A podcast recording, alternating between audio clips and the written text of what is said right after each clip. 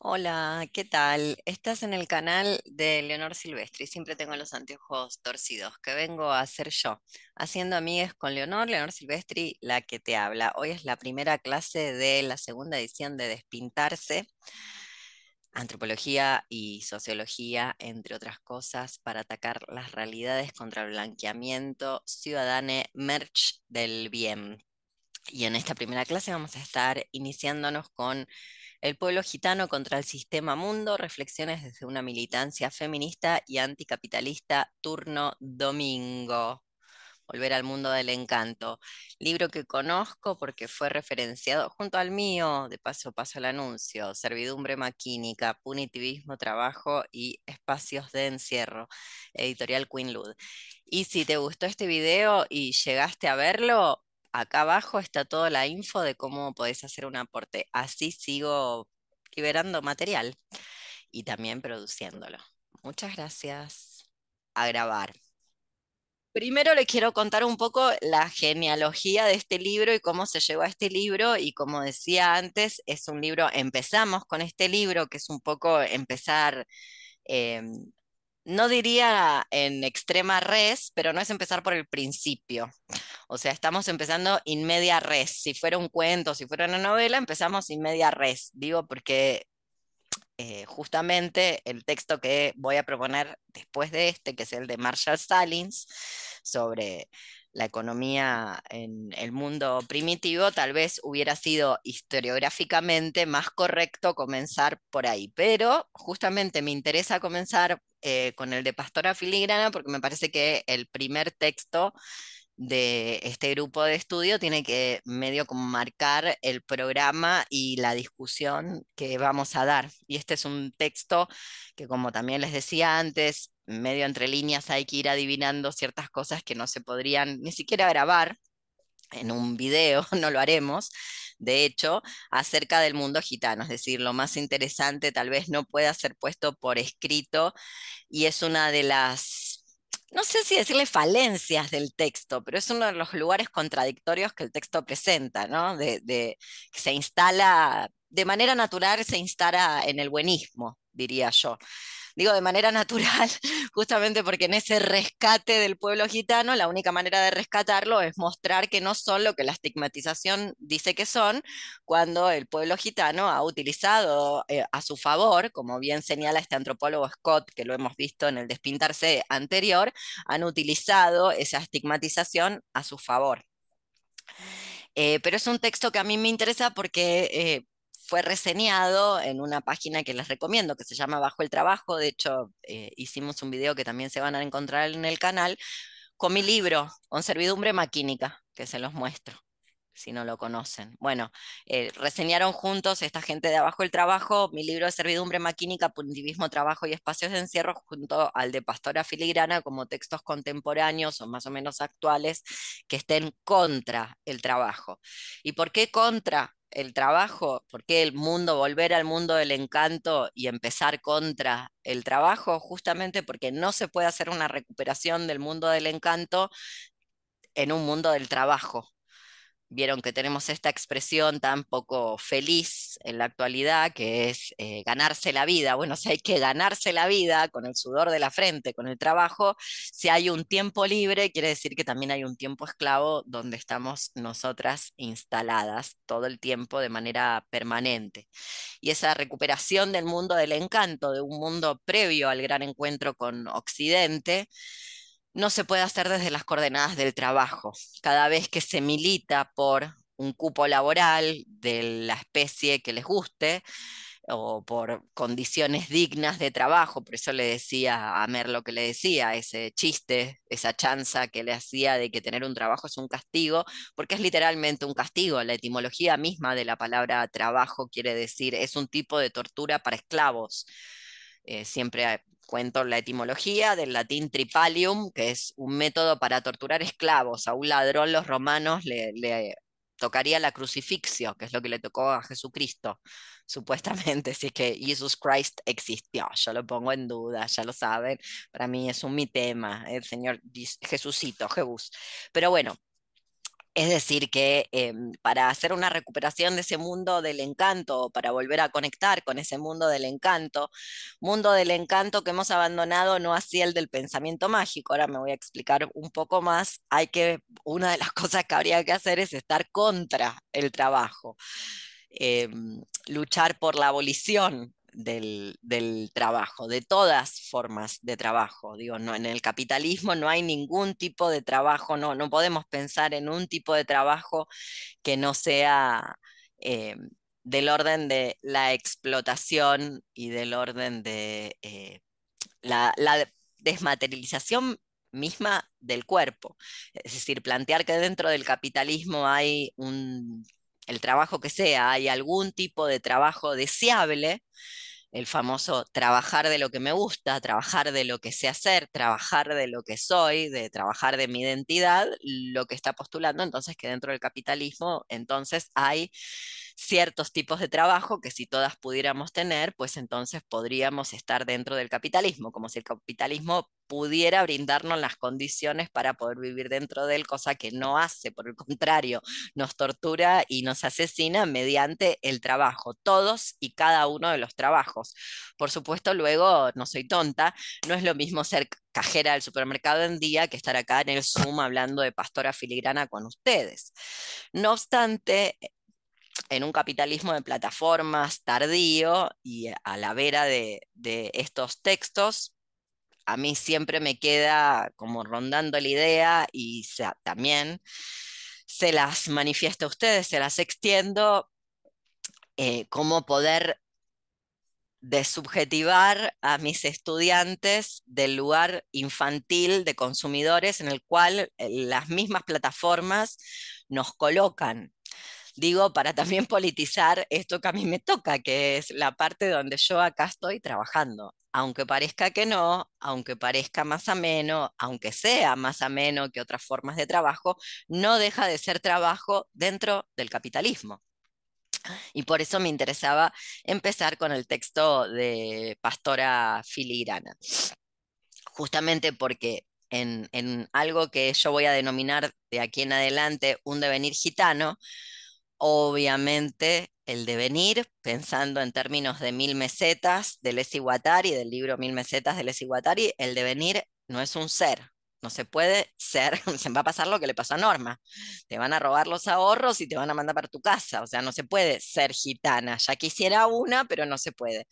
Lo que sí se puede es precipitar un devenir, que por supuesto no es de ningún modo un día colocarse una falda, empezar a bailar y decir, eh, aquí me convertí en gitana. Eso sería, como bien dice el texto, apropiación cultural, ya lo hace Rosalía excelentemente bien, que se llevó sea dicho de paso, como no le alcanzó con la identidad flamenca, se compró por el camino, se llevó varias, ¿no? La latina, la, no sé, qué es todo, ya, debe ser afrodescendiente también ya la Rosalía. Eh, no sé, debe estar ahí con, con la Beyoncé, no la sigo, por eso no, no sé decirles, pero bueno, no se trata de ese devenir, sino de pensar ciertas prácticas, o sea, pensarlo desde, ya que lo trajeron, eh, a mi novio, a Espinosa, pensar desde ciertas prácticas que puedan producir un desagregarse de las lógicas en las que estamos, y en esto el pueblo gitano ha tenido mucha práctica, porque desde sus comienzos, desde sus orígenes, desde que sale, parece ser de la India, hacia esa diáspora, ese desperdigarse a lo largo del mundo, hasta llegar a Corral de Bustos en Córdoba, hasta llegar al barrio de Montserrat en eh, Cava, el pueblo gitano hay ciertas cosas con las que nunca ha transado y sigue sin transar, sigue sin eh, ser capturado y ser asimilado. De hecho, les voy a contar algo que tal vez pase, mm, no se acuerden, eh, para la gente que vive en, Cava, tal vez no se acuerden, no lo, no lo hayan registrado. Muchos de los medios no lo levantaron porque medio que no convenía, sea dicho de paso, ¿no? Pero pre-2020, en pleno plena Plaza Congreso, a las 7 de la mañana, dos gitanos del barrio de Montserrat, padre e hijo, asesinaron a un diputado nacional y a su asesor. En realidad, le dispararon, los llenaron los, los ráfagas, Em, en realidad estaban buscando al asesor, parece que el asesor, lo digo por lo de la ley de gitana y la resolución de conflictos, parece que el asesor sabía algún hecho del orden de, la falta de decoro, no sabría decirles cuál, con una chica gitana del, del barrio, no sé si que trabajaba en las dependencias del Congreso, no sé qué, el asesor parece que se había extralimitado y bueno, por el camino se llevaron puesto al diputado. Lo habían pensado muy bien porque luego eh, todo se lo, toda la culpa se la rogó el padre que no tenía antecedentes y que luego debe estar en su casa con arresto domiciliaria por la edad.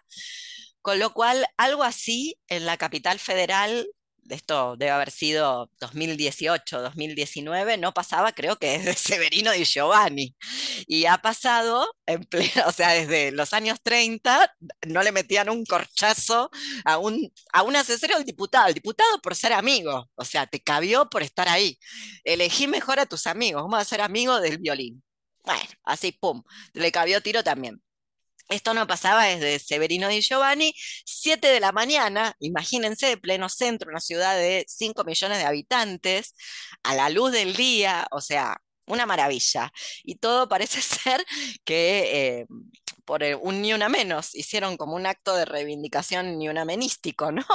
Parece ser que le tuvieron que señalar a alguien que no se toca a las señoras y señoritas gitanas porque te metes en severos problemas de esos que los que no se vuelve. Bueno, se vuelve como una tabla ouija o con, un, o con una gitana que te haga de medium para comunicarle a los seres vivos tu, tu voluntad post-mortem. Por eso quería empezar eh, con, con este texto que forma parte de una colección a la que eh, ya hemos trabajado en el Despintarse anterior, también un texto muy controvertido que yo recomiendo mucho, de hecho creo que recomiendo más que este texto de Pastora Filigrana, que también está citado acá, que es del, de Juría Buteldia.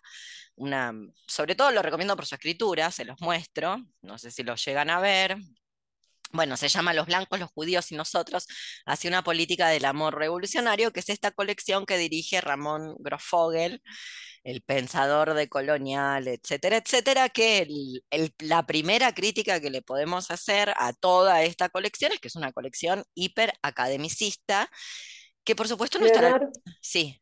¿Cómo es el apellido del, del tipo? Está citado en el texto, con, la ah. historia de Carlos V y de Carlos III, ah, te lo voy a preguntar. ¿Viste? Cuando vos me decías con qué seguimos, con qué seguimos, seguimos sabiendo, está citado, como te imaginarás, un texto no puede decir, no, no, no vas a publicar un texto que dirige a alguien eh, sin ponerlo. Ah, no se llega a ver porque estoy en contraluz tremendo, pero en la portadilla, que es decir, la primera página, dice director Ramón Grossfogel. Grossfogel igual se escribe como suena, con G-U-E. Y está citado, además de como director, está citado por Pastora Filigrana, además de Juría Buteldia. La verdad es que de los pensadores de coloniales blancos latinoamericanos, no sé cómo decirle, de este lugar infecto donde vivo, sinceramente, eh, es de los más interesantes, digo, porque hay otros, no sé, yo, disculpen, a, Miñolo, el argentino, no me lo banco. ¿Qué decirles? Eh, para mí es un, tiene un homo, eh, lo digo en casan, en casanesco, tiene un homo flirt con Foucault que lo resuelva en terapia y, que deje de llorar de que Foucault es tan genial y que se le pase, bueno, tocó así, qué sé yo, comió mejor, es francés, pensémoslo así, no sé qué decirles, no me lo banco, pero Grofogel tiene alguna cosa, obviamente Miñolo es argentino, rubio de ojos azules, Grofogel no, es bueno, de Costa Rica, que igual es bastante, bastante, deja bastante que desear Costa Rica. Pero bueno, entonces volvamos a este devenir, este devenir que no tiene nada que ver con un ser, no tiene nada que ver con un apropiarse de una identidad, nada más alejado un devenir como término técnico de la filosofía, del pensamiento, esta matriz de la máquina del Esguatari, no es llegar a un lugar, no es partir de un lugar y llegar a un lugar, es un puro proceso hecho de prácticas. Y en esas prácticas yo señalé que hay eh, por lo menos cuatro puntos, ahora ustedes díganme si encontraron más, cuatro puntos eh, de este de, esta este precipitar un devenir gitano, que tienen que ver con sus prácticas antitrabajo, prácticas antitrabajo que, como dije antes, no se puede hacer una recuperación o un volver al mundo del encanto sin una, una lucha eh, antitrabajo.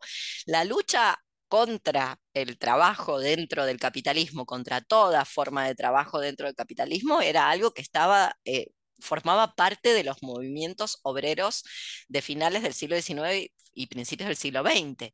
Obviamente, a medida que el obrero se convierte en empleado y el empleado en consumidor, que es esto lo que siempre ha conjurado el pueblo gitano, no son los únicos que lo han conjurado, se pierde esa identidad obrera y por ende también se pierde la lucha contra el trabajo y empieza a ser, bueno, deja de existir empieza a haber una lucha contra la inseguridad. O sea, el obrero se pone del lado de la policía y empieza a luchar contra los delincuentes que son los que atentan contra la propiedad privada. Lo digo porque esto no ha sido así eh, históricamente dentro del movimiento obrero, pero en, algún momento ha pasado. Entonces, ese devenir, ese precipitar un devenir gitano tiene que ver entonces con la lucha contra el trabajo, contra cualquier forma de trabajo, que es esto lo que decíamos, que el pueblo gitano ha sido muy experto en conjurar con todo tipo de prácticas, algunas prácticas que le han valido su estigmatización, eh, como bien dice Filigrana, ¿no? Esta idea de que no quieren trabajar, que son parásitos sociales, o sea, cómo...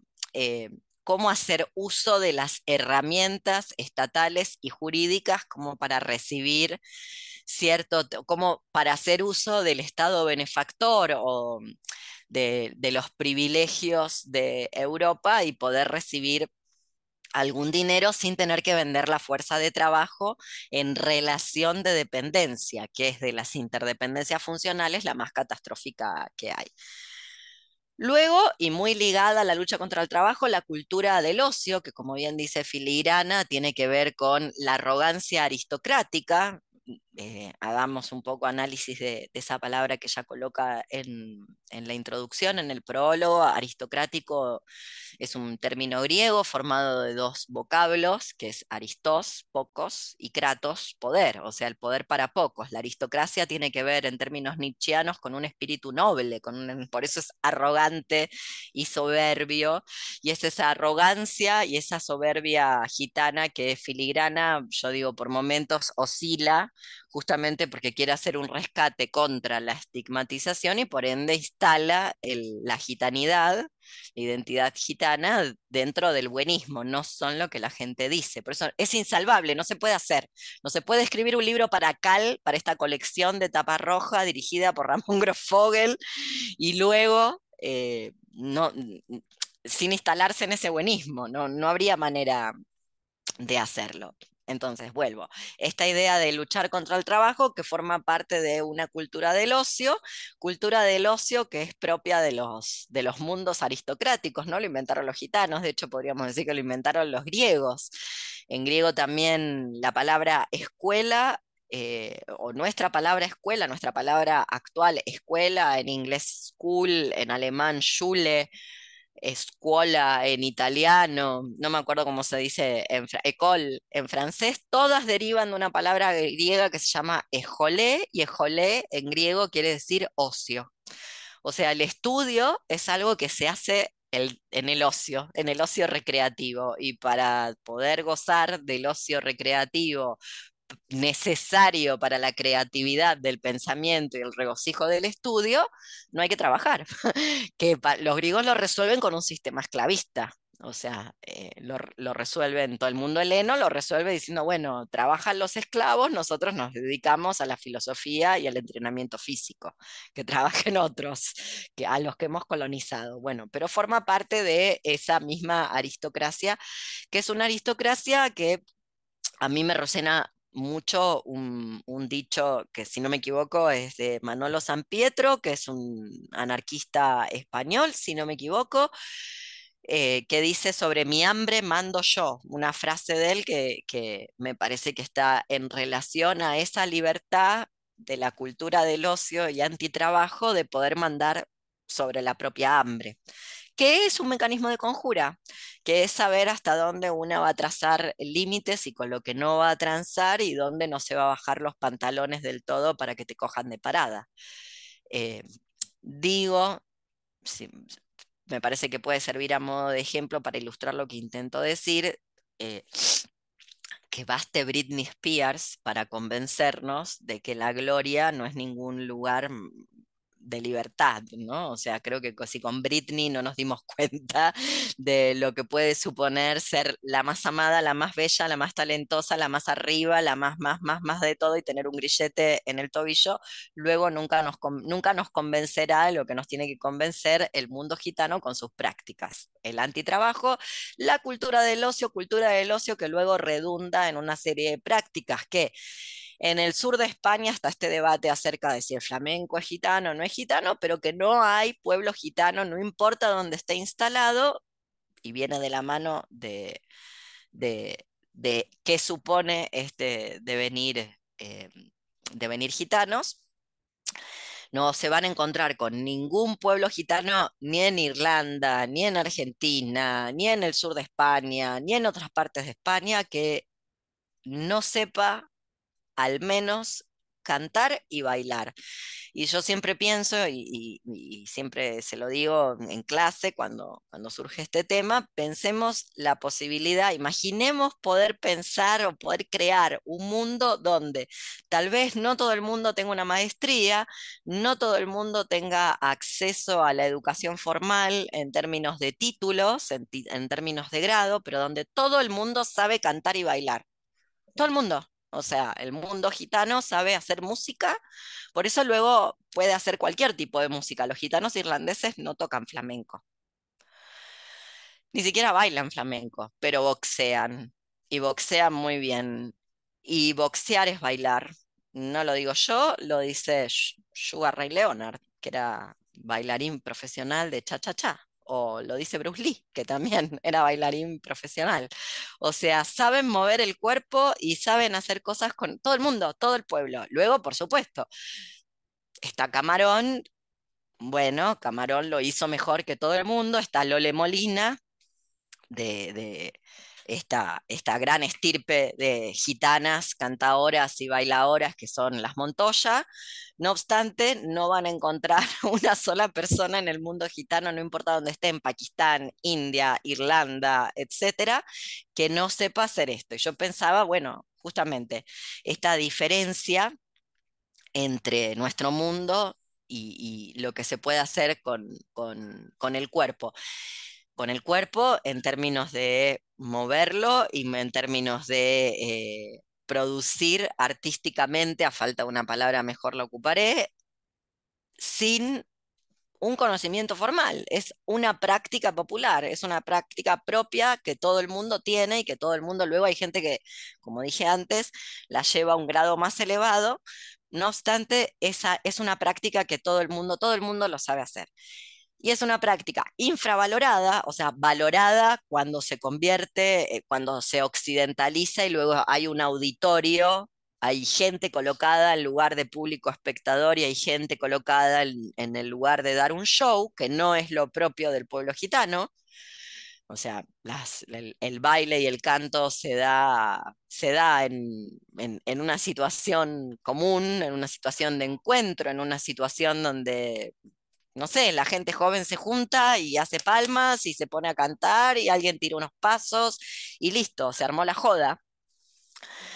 Em, no obstante, es ahí, en ese momento donde se occidentaliza y se convierte en, hay un público espectador y un público, un público espectador y alguien que brinda el show, que brinda el espectáculo, que luego se pasa este conocimiento a un lugar se, lo categoriza como expresión artística, cuando, como bien dice el libro, tal vez estemos delante de una transmisión de saberes, una transmisión de saberes que como es informal, como no, no está formalizada, no es, eh, es popular, es completamente popular, luego no tiene esa categorización. Pero a mí me parece muy importante y me parece que se desprende ese conocimiento, se desprende de una, una praxis vital contra el trabajo y que es propio de una cultura del ocio.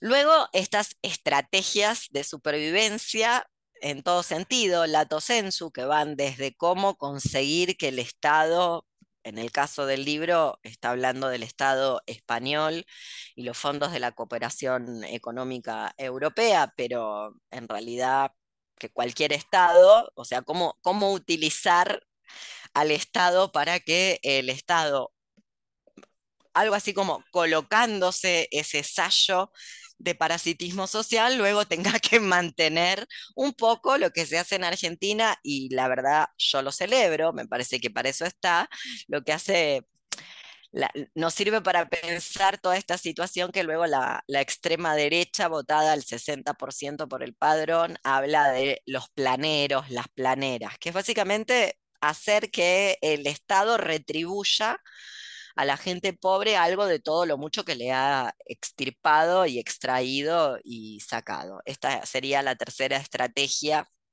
que no es la única, también dentro de esas estrategias de supervivencia, esta, esta lectura del parentesco que hace Filigrana, de, la unión del parentesco que permite eh, la supervivencia incluso en contextos muy extremos.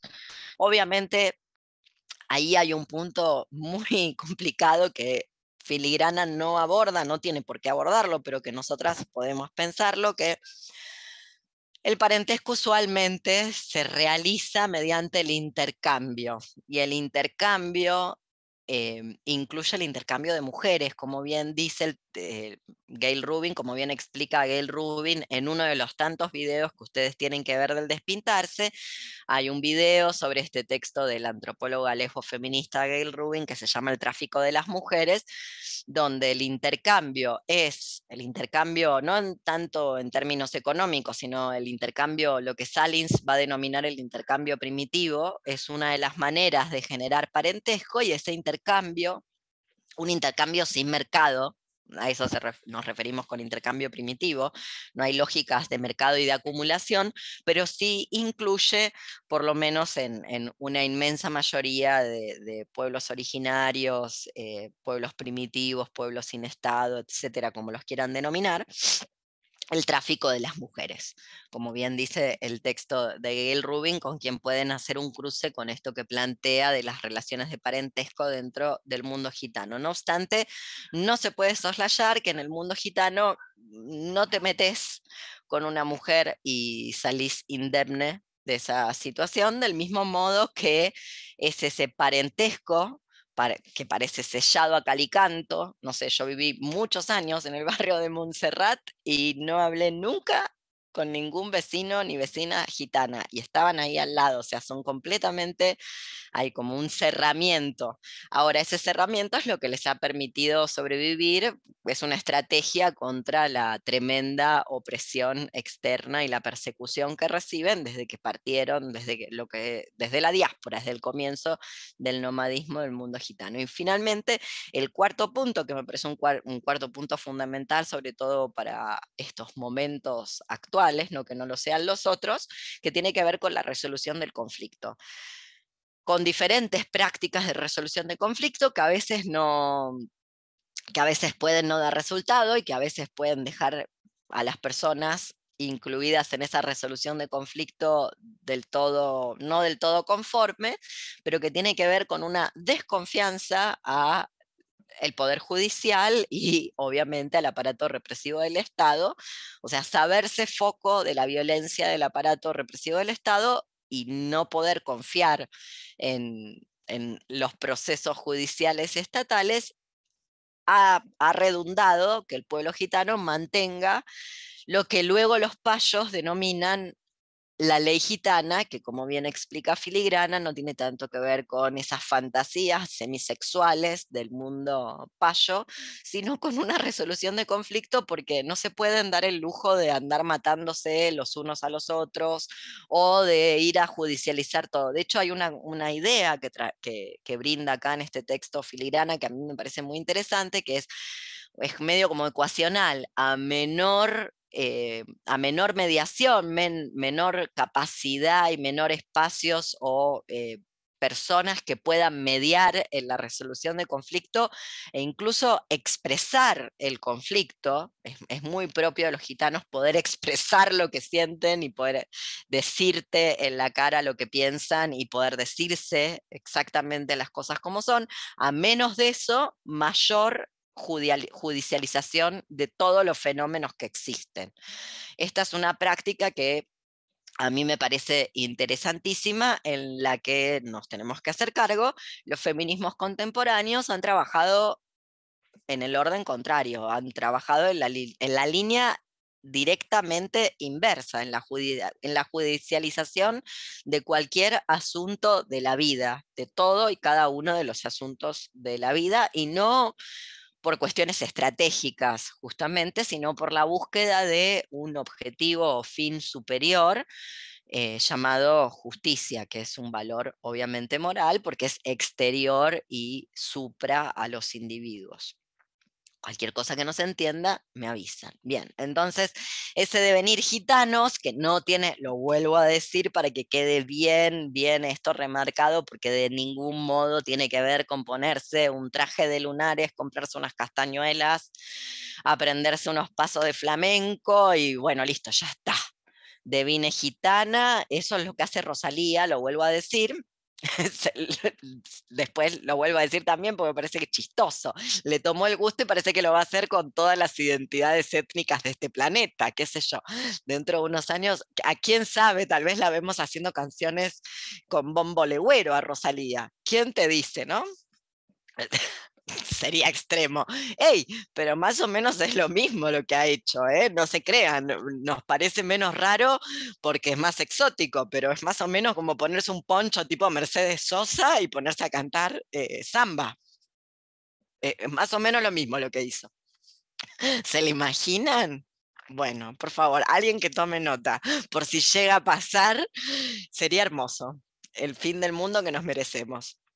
Bueno, entonces decía, eh, no tiene que ver con la identidad de ningún modo, sino que tiene que ver con una serie de prácticas, una serie de prácticas que lo vuelvo a decir, son difíciles de exponer en un texto, excepto que seas una suerte de Ted Kaczynski, no me imagino, sino cómo vas a estar explicando esto en un texto, mucho menos de la colección ACAL, mucho menos de esta colección de ACAL, que es una colección completamente del pensamiento más académico habido y por haber. Y acá va la parte por la que vino Julieta, porque esto no lo vamos a grabar. No hay manera de que estén incluidas en el texto, porque el texto lo que intenta es mostrar toda esa estigmatización que es, real, es verdadera, se padece, se sufre, y para eso hay que instalar un poco a los gitanos en el mundo del bien, de no hacen esto que dicen que en vez de transmutar los valores. Doy un ejemplo con Pierre Class 3, que lo pueden rastrear en los videos de lo que me refiero, que obviamente es mucho más fácil de hacer porque Pierre Class 3 no lo está haciendo con em, ninguna, ninguna sociedad que luego tenga que coexistir, o sea, sí tiene la desgracia de tener que coexistir con Occidente, pero no ha sido del todo occidentalizada o no tiene que coexistir urbanamente con Occidente, como fue el estudio del tronco guaraní tupí y de los Yanomami. Sí, por supuesto, Occidente es la, a mi modo de ver, es la tercera ola neocolonial y probablemente la final del exterminio, la que ha comenzado en 2020 con la pandemia de todas estas sociedades mesoamericanas.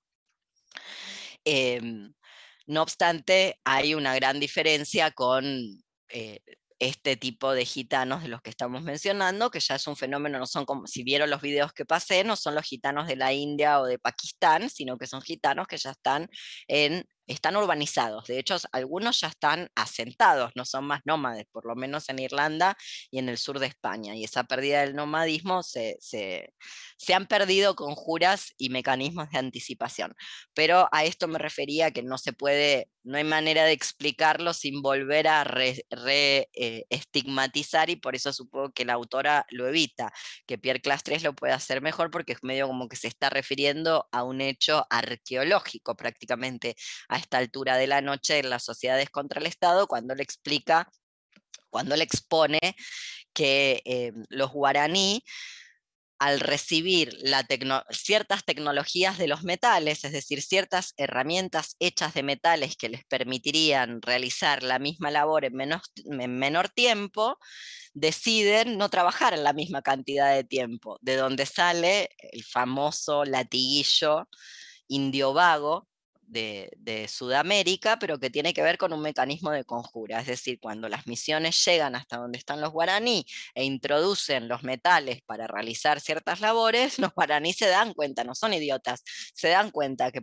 que pueden realizar la misma labor en la mitad del tiempo.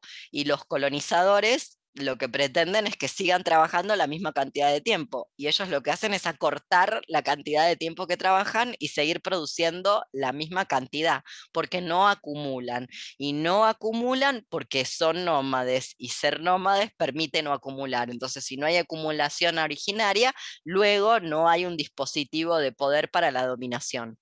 Y este es el motivo por el cual, aunque tengan una herramienta que les permita realizar el mismo trabajo en menos tiempo, no van a trabajar la misma cantidad de horas que trabajaban antes, van a trabajar menos, van a utilizar esa tecnología para reducir el trabajo y rascarse el higo que hace mucho calor obviamente. Por eso trabajan poco. De donde luego Occidente lee eso, que en realidad es un mecanismo de anticipación y conjura para evitar la formación a largo plazo. No es que esto sea un plan, sino que se autoorganiza, es un mecanismo homeostático, es un mecanismo de balance y de equilibrio que tiene un, propio cuerpo social eh, para conservar su autonomía no es que están pensando cómo vamos a conjurar la formación Estado, pero no se le forma un Estado. No se le forma un Estado porque justamente no acumulan, no hay acumulación.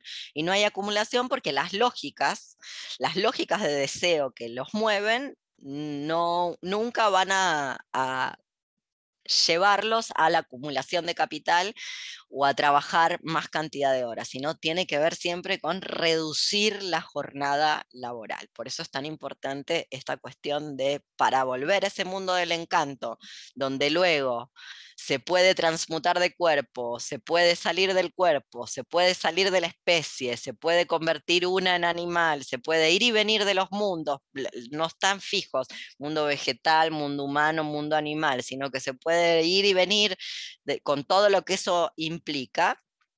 Para eso no hay que trabajar de la manera en la que estamos trabajando en la actualidad. Y en la actualidad no hay otra manera de trabajar. Esto sería como una de las hipótesis de, de este taller.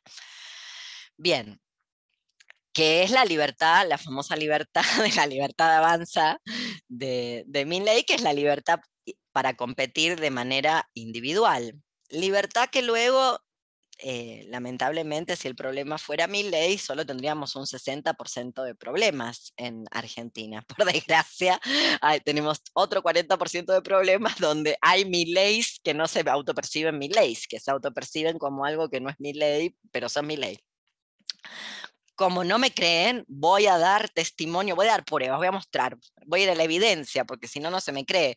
Miren, gente, Sergio Massa redujo al 50%, el mismo ejemplo que de ayer, redujo al 50% el presupuesto de salud en discapacidad. Entonces, no hay tanta distancia entre exterminar disca pobre que depende de la salud pública y reducirle, eh, cortarle eh, el suministro al 50% al presupuesto en salud en discapacidad y, y la privatización del tráfico de órganos. No hay tanta distancia. Por eso decía lo que decía. Bueno, entonces es esta libertad, que es la libertad del mercado, en la que nos encontramos para competir. Em, que me parece que eh, el pueblo gitano en todas sus variantes, en todas sus formas, en todo su despliegue, es uno de los pueblos, no es el único, que lo ha anticipado y lo ha conjurado. Justamente por algo que dice, ahora lo vamos a leer en la página 19 Pastora Filigrana, que tiene que ver con una vida en común, pero una verdadera vida en común, no suponer que hay un bien común moral exterior al grupo social, como piensa nuestro mundo. Nuestro mundo se nos habla de una suerte de contrato social, nadie lo firmó, nunca nadie lo vio, no obstante, se supone que hay una suerte de contrato, no sé qué contrato, yo no firmé nada. ¿Alguien firmó algo? Bueno, entonces, nosotras estamos todas agregadas, hemos firmado un contrato eh, social en pos de un bien común y ese bien común no tiene que ver con nosotras, tiene que ver con un bien que es exterior a nuestro propio cuerpo y a, nuestro, a los grupos sociales a donde nos hemos instalado, nos han instalado. Me refiero a esto que dice la página 19, vamos a leerlo. Em, dice, miremos a los márgenes, ¿no?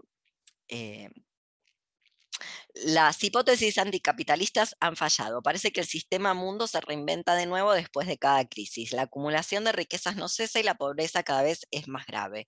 El sujeto revolucionario que predijo Marx en gran parte goza ahora del espejismo de sentirse burguesía gracias al consumo. La clase obrera deviene clase media, acá el deviene es distinto al devenir que yo estoy usando. Yo lo quiero señalar para que no se confundan. Acá está el verbo devenir, que no es el devenir filosófico del que hablan de Guattari en Mil Mesetas. Bien, entonces dice Pastora Filigrana, la clase obrera deviene clase media y se convierte en un ejército defensor de las reglas del juego, mientras que dos terceras partes de la población mundial sufren la desposesión y la, y la promesa de que llegarán a ser consumidores si se esfuerzan. Nos están ganando y nadie en este momento tiene una propuesta concreta y pragmática para salir de esta espiral en un plazo razonable sin que la misma suponga un sufrimiento mayor del que ahora se padece. Bien.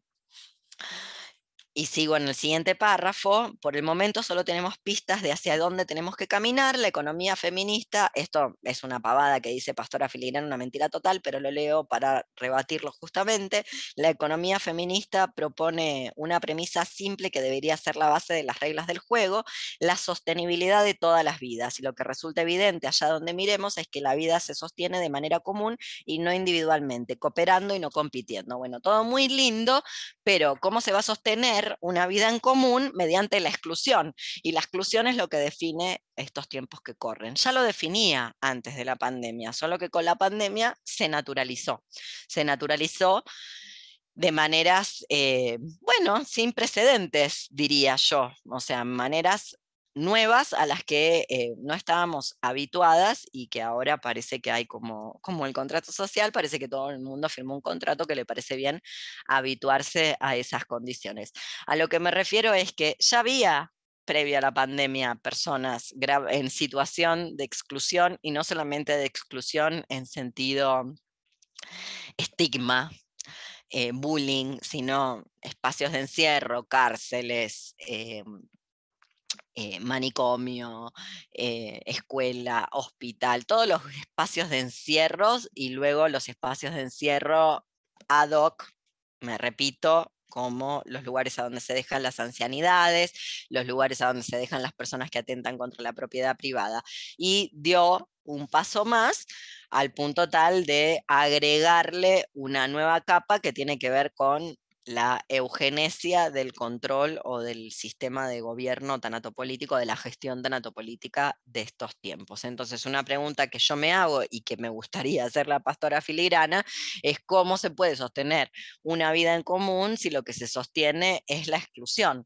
Porque justamente producto de instalarse en el buenismo y no subvertir los valores, de, no hacer tabula rasa con los valores, en vez de intentar probar la bondad y los beneficios sociales y el aporte cultural de, que, de todas maneras es innegable, o sea, no se puede negar, eh, no se le puede negar eso al mundo gitano. Digo, creo que España no tendría turistas si no se hubiera apropiado del mundo gitano. Eh, básicamente, no podría venderse for export si no fuera por esa apropiación cultural que ha hecho del mundo gitano. No le quiero, no le quiero restar valor, no obstante, si no se trastocan esos valores y no se subvierten esos valores, luego siempre se va a terminar en la misma conclusión de que hay gitanos buenos, hay gitanos malos, hay personas buenas, hay personas malas, hay personas que delinquen, hay personas que no delinquen y así eh, de manera hasta no poder terminar jamás.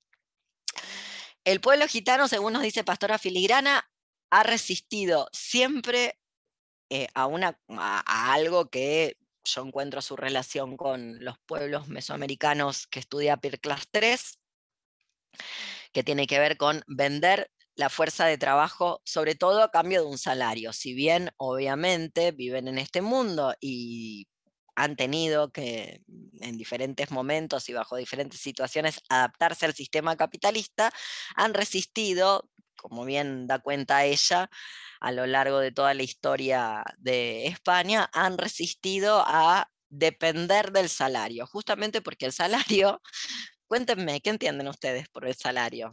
Para la gente que tenga un salario, ¿qué es un salario? A ver si entendemos lo mismo.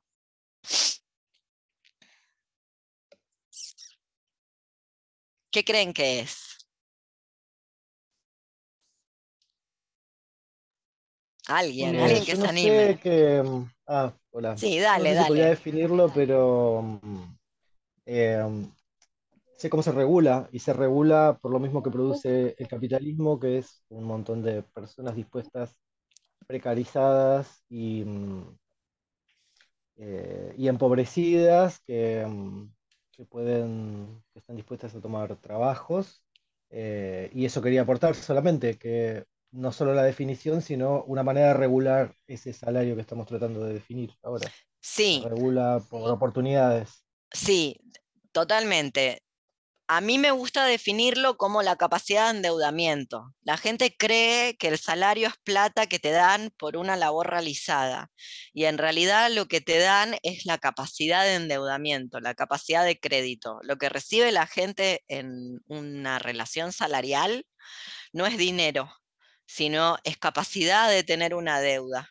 Una deuda en el sentido occidental, porque hay otro tipo de deuda. Hay un tipo de deuda que es la, la de la, la del intercambio primitivo, ya lo vamos a ver con Salins, que esa cohesiona y produce comunidad, porque no hay mercado. Entonces la gente no se endeuda en términos económicos, se endeuda en términos de prestigio, digámosle así, y el que se endeuda es el líder del grupo social, que es el que tiene que estar todo el tiempo dando, otorgando, brindando generosamente regalos a el resto del grupo en una de las formas de intercambio. Con Salins lo vamos a ver mejor. En cambio, en la relación salarial, lo que hay es una capa lo que se le da al, empleado o a la empleada es una capacidad de endeudamiento, porque ese salario de todas maneras no alcanza en el estado en el que está para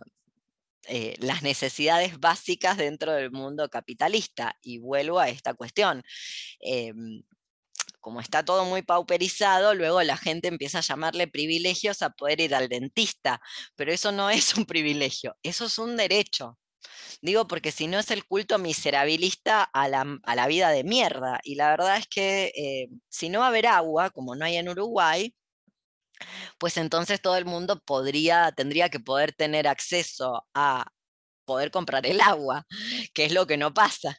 Justamente. Luego vamos a llegar a un, mo- un extremo donde le vamos a decir privilegiada a la persona que puede pagarse no tomar arena, porque no sé qué van a beber, arena. Entonces, por eso lo estoy diciendo. Em, entonces, el salario que va unido a esto que traía Jerónimo es una manera de control social, es una de las maneras más eficientes de control social, no solamente a través de su capacidad de endeudamiento. En Argentina hubo un presidente que ganó prácticamente tres elecciones, el señor Carlos Saúl Menem, que en paz descanse y nunca más regrese, debido al endeudamiento de las cuotas de la gente que compraba todo con tarjeta de crédito y sigue estando al orden del día la misma modalidad. O sea, se puede gobernar mediante esa gestión de la capacidad de endeudamiento de las personas asalariadas. Se puede ganar una elección, se puede... Hay quienes dicen, las malas lenguas, no lo sabemos, si esto, quién, quién, quién hace circular estos rumores, pero que el dólar en Argentina se liberó con eh, los problemas que eso implica, se liberó, lo liberó Massa para que la gente aprenda a votar. A saber si esto es realidad, fantasía, ficción, etcétera, pero si se puede decir, solamente se puede enunciar, es porque es una realidad concreta que puede existir, en el sentido de, bueno, ponerle un palo, bien metempalar a la población, justamente para que luego decida mejor eh, su voto, digámosle de esa manera. Y por otro lado, con lo que estaba explicando Jerónimo, que es el famoso ejército de reserva, que es ese fantasma que está ahí afuera de personas que podrían realizar y que está en, relación directa con esta, esta, competencia individual y el esfuerzo individual que parece que el mundo gitano ha conjurado desde tiempos inmemoriales. Ella, perdón. Sí, sí. Ella, eh, a mí me gusta como dice, como en el libro lo, menciona varias veces como chantaje, renta, salario. creo que sí. Me parece una manera interesante de llamarle al salario, a la forma de ganar. Es un chantaje, es un, explica qué entendés vos por chantaje. Y chantaje yo entiendo que es como una manipulación para hacerte creer una cosa y, para pasar una cosa por otra. Justamente. ¿Y qué les hace creer a los asalariados? Que, lo que, que, lo que producen es lo que lo que ganan es lo que merecen en ese intercambio. Y los hace creer que son de otra clase social también.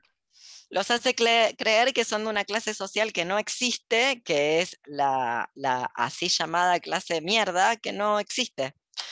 Es solo proletariado con capacidad de deuda.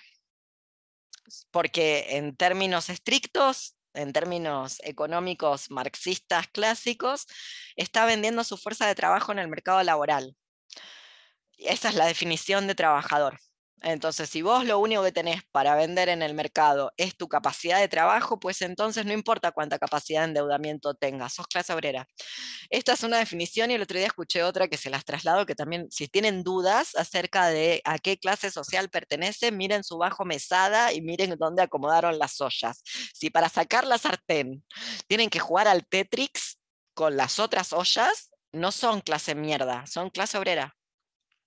La gente que tiene mucho poder adquisitivo, miren abajo, el bajo merzada, y miren cómo tienen organizada la vajilla.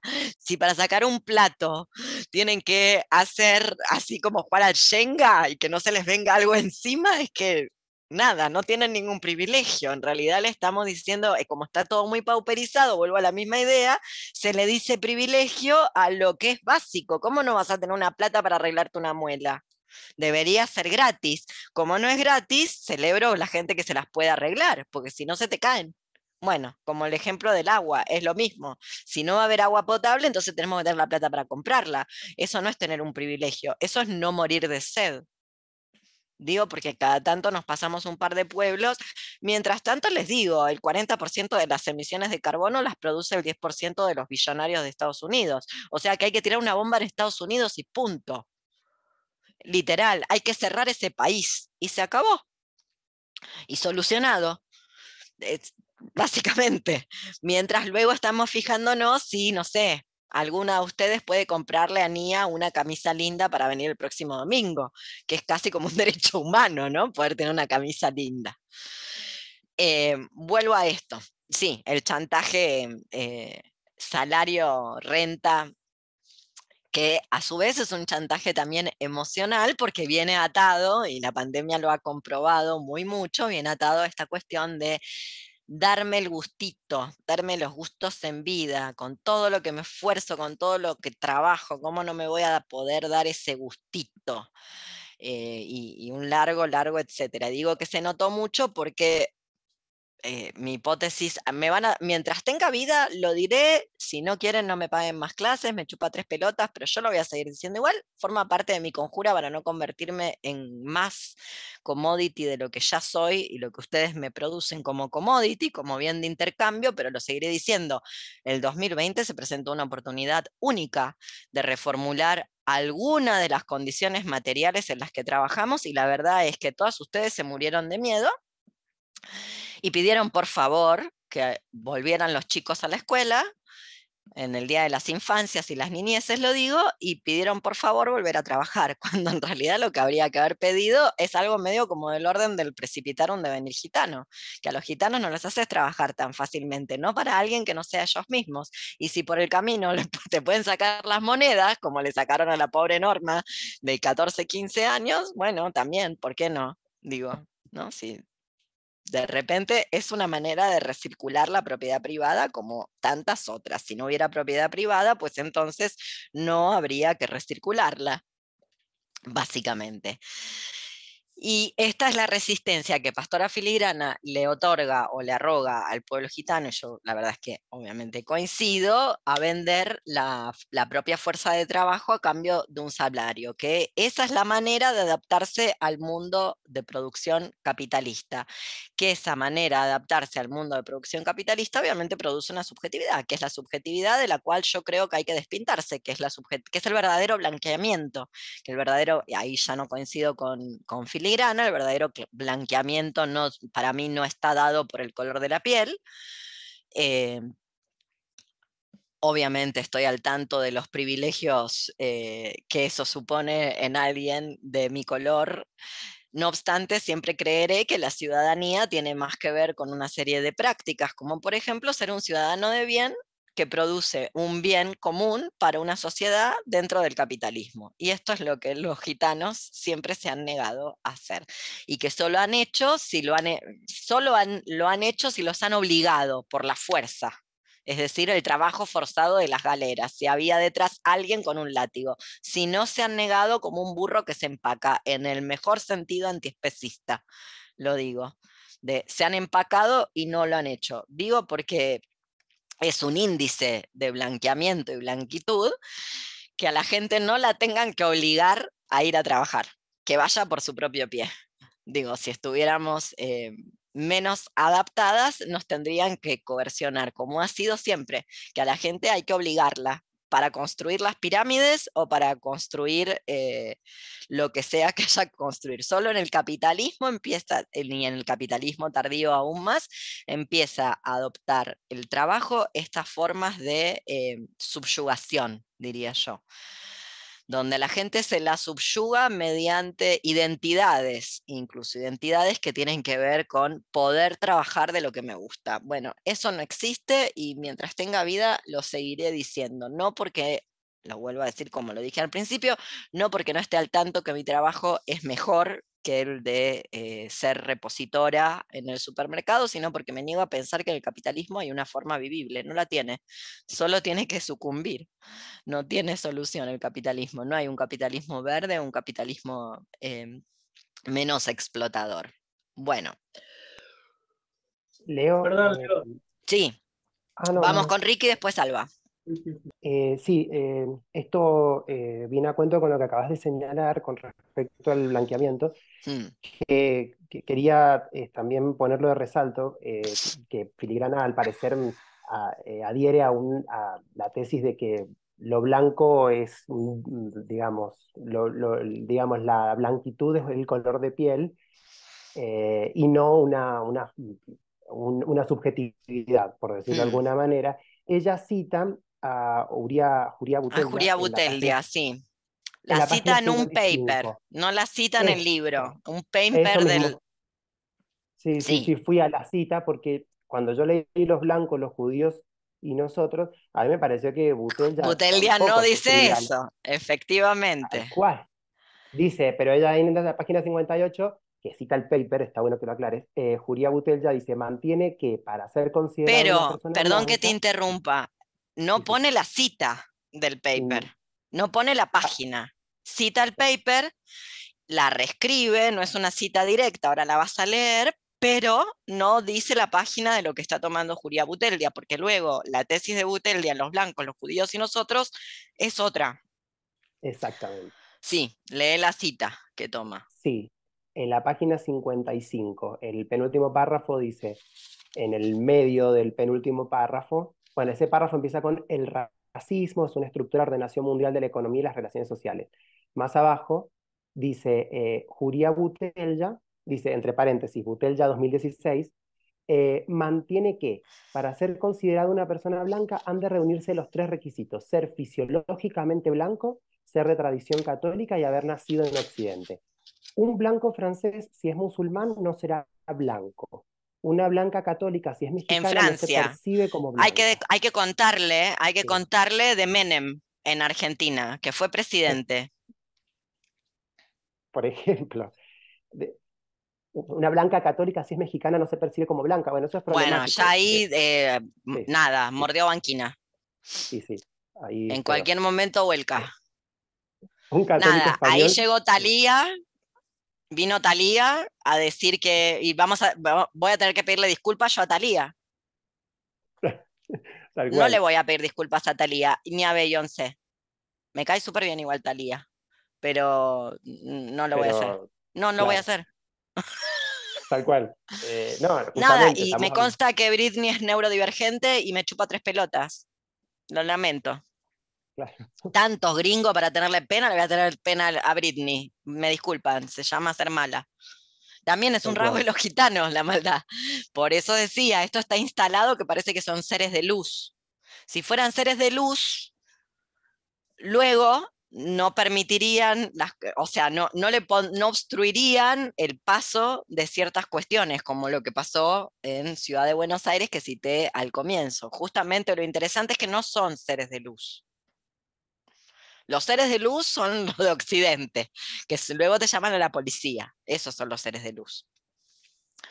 Justamente, estos no son seres de luz. Sí, para un segundito nos organizamos, está Ricardo, después Salva y después no sé qué, me habló ahí una voz en el teléfono. ahí, levanto la, manita. La manita virtual, igual me acuerdo, para que estaba leyendo Ricardo, sí, em, la cita. Es, todavía no habíamos llegado ahí, lo, te adelantaste un poquito, está muy bien. Eh, es algo con, a mí me parece que hay que revisarlo. Tal cual. Coincido. No, no, eh, no digo para negarlo rotundamente, digo sino como para revisarlo. Y luego las cuestiones de, como vimos en el despintarse anterior, con el texto, un, texto muy, eh, muy polémico, muy inquietante de Nancy Eisenberg, eh, Basura Blanca, White Trash, hay cantidad de gente, por ejemplo en Estados Unidos, que está de algún modo racializada, probablemente no racializada del mismo modo que los afrodescendientes, pero que sí está racializada, que es blanca.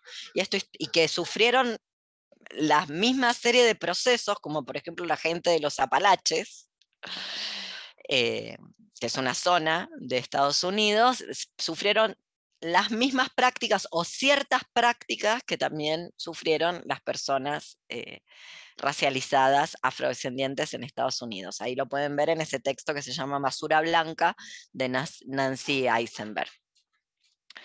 Eh, sí, es, es eh, para mí es algo que, querés mi opinión, así pensando mal y pronto, bueno, se lo está diciendo al director de la colección y a los Walter Miñolos le está diciendo, usted es eh, una compañera o un compañero de la lucha de colonial y el señor es un, por eso eh, yo hago siempre el mismo chiste con Miñolo, porque se ve que no se miró en un espejo. Es un señor, está más cerca de Foucault que de cualquier persona de, no sé, un asentamiento o de un, barrio precario o no sé, se ve que no, se dio cuenta que estaba más cerca de Foucault. Digo, porque siempre les agarro la cosa de que Foucault esto, Foucault aquello. Bueno, sí, estaba salvo y después Pat. ¿Era algo más que querías decir, Rica? Igual vamos a volver sobre esta cuestión, ¿eh? Sí, sí, entonces de más enseguida digo otras cosas, así que... No, decirlas, decirlas ahora, aprovechemos. No, no, no, ah, bueno, pero digo, este, lo, lo Decila, diga, em, En el, la página 58, este, que también viene a cuento con esto de la blanquitud, habla de, eh, em, de, bueno, lo, lo quiero, quiero citar, este, página 58 este, dice al principio de la página 58, al igual que los gitanos en la Edad Media Europea, también fueron perseguidas las sectas cristianas que predicaban un preanarquismo primitivo, lo que implicaba la abolición de la propiedad privada, el establecimiento de una sociedad sin clases sociales ni pobreza. las formas de vida de estas sectas fueron perseguidas hasta su desaparición, a pesar de estar integradas por personas blancas, occidentales y cristianas. Acá también me parece que, que, se mete en un lodazal porque estamos hablando de algo pre-occidente. Totalmente, donde no estaba construida la categoría de raza tal cual aplica a los procesos de racialización contemporáneos. De hecho, el ejemplo que yo iba a dar, esto lo vamos a ver los sábados, es el texto de Norman Cohn, eh, en pos del milenio, este texto, que se los introduzco porque en el drive que tienen para este taller están los textos del sábado, así que en cualquier momento lo pueden agarrar y leer. Ah, esto es lo que Norman Cohn hace todo el relevo de esas sectas milenaristas, algunas que tienen ideas protonarquistas, el anarquismo no había sido inventado, pero que tienen ideas que después el anarquismo en Europa retoma. Otra cosa que una también le podría decir a esta cita que vos traes es que el socialismo no es un invento europeo, el socialismo ya está inventado, hay que preguntar en África, por ejemplo. No es que es algo que se le, ocurrió a Marx y Engels, parece que ya estaba inventado, solo que estaba inventado en un lugar que no se llama Occidente, por ejemplo. Hasta una podría pensar que en las formas de intercambio primitivo que estudia Salins y que estudia Class 3, nos encontramos con formas, si se quiere, de cooperación mutualista o similares a los presupuestos y los postulados de la cooperación mutualista, únicamente que es inconsciencia de hacer eso, justamente porque no se vive en un mundo de la conciencia de un sujeto, de un individuo, es una comunidad. Eh, se vive en otro mundo, que es el mundo del encanto, que es el mundo de la presencia. Y luego, si ven el video ese que pasé de los gitanos en Irlanda, los travelers, en, en Irlanda se les dice travelers, que quiere decir gente que viaja, nómades, eso es lo que quiere decir la palabra, una posible traducción, em, no tienen ningún tipo étnico. Los travelers para, para, una persona, para una persona que viene de Argentina no podría diferenciar a un traveler de un irlandés promedio. Se ven igual a nuestros ojos sudacas, rubios de ojos claros. No obstante, los travelers son tratados por los irlandeses como si fueran escoria literal. Tal vez em, un poco menos mal que si es eh, un migrante de África que no sabe inglés, pero no mucho menos mal, en el sentido de, eh, de estados de excepción donde no se les va a haber respetado ningún derecho por ejemplo, y la estigmatización absoluta. Y luego estas, estas ¿cómo decirlo? Estas declaraciones o estas afirmaciones poco, poco complejas, diría que está simplificando un poquitito, luego redunda en que mm, la gente que se va, por ejemplo, los argentinos que se van a Europa, que cada tanto sacamos una oleada calentita del horno y mandamos para ahí a que trabajen de, camareras y camareros en los bares y en los lugares, nada, que trabajen en algún lugar de Europa, sobre todo de España, para que esa gente se crea migrante como si fuera una patera, sabe lo que es una patera, que son esos barcos, que en realidad no son barcos, son, son embarcaciones muy precarias donde se suben 200 personas y están pensadas para 10 desde África y tratan de llegar a algún lugar de Europa. Entonces produce una serie de confusiones donde, no sé, el movimiento migrante está conformado por gente que está haciendo la tesis doctoral en Europa y en su tiempo libre yo creo que tengo, les, les, bailé alguna vez la canción de Pobre en Berlín, no la voy a volver a hacer, miren los videos. Na, na, na, na, na, na, na, na, na, na, na, Pobre en Berlín.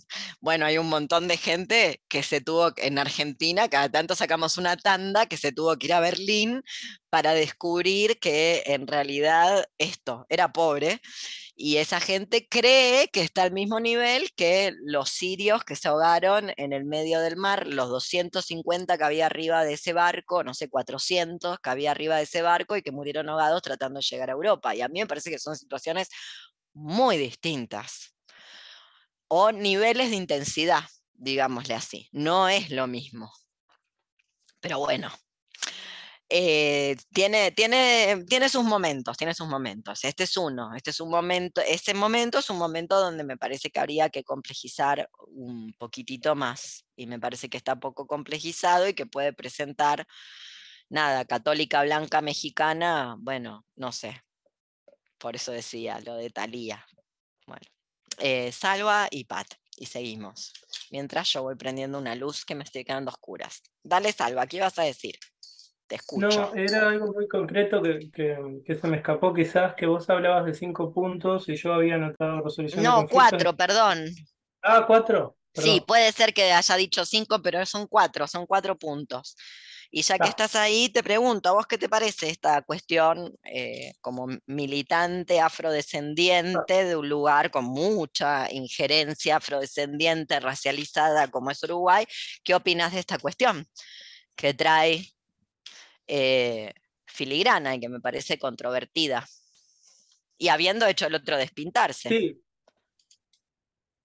Sí, sí, e-, es bastante controvertida porque limitar este, la, la esos tipos de opresión a la cantidad de melanina está bastante demostrado que no, que no resiste mucho eh, análisis, digamos. Por ejemplo, yo hace poco estaba en un departamento que se llama Colonia, que es a 200 kilómetros de donde yo vivo, y creo que es lo más cerca de Argentina que se está.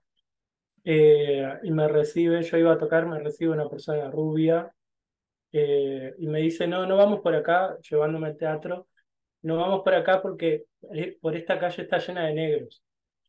Primero que me, que me lo dijo a Te lo dijo a vos.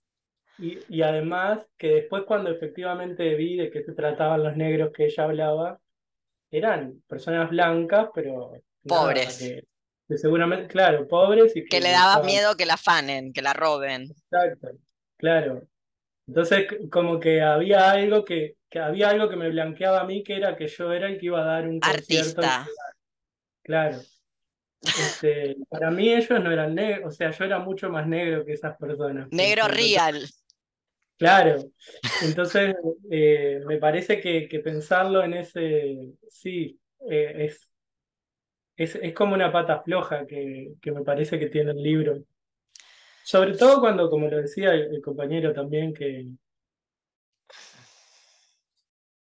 Se quedó pegado. yo no he completo el libro todavía. ¿Me quedé? No, no, ahí volviste. Sí, sí. Ah. No, que sobre todo haciendo referencia a lo que decía el compañero, que ahora me olvidé el nombre porque no tengo la pantalla. Ricardo. Ricardo, que justamente cuando uno va al texto de Utelcia, Utelcia dice cosas bastante, o sea, me parece que va en otra dirección a mí también me, el libro no me gustó tanto, no, no, no me encantó. Y, y si uno pone al lado lo que dice Butelcia con, con cómo redacta, con cómo escribe eh, Pastora Filigrana, me parece que, que, que, una cosa es literatura y otra no. Como que me aburre un poco Filigrana.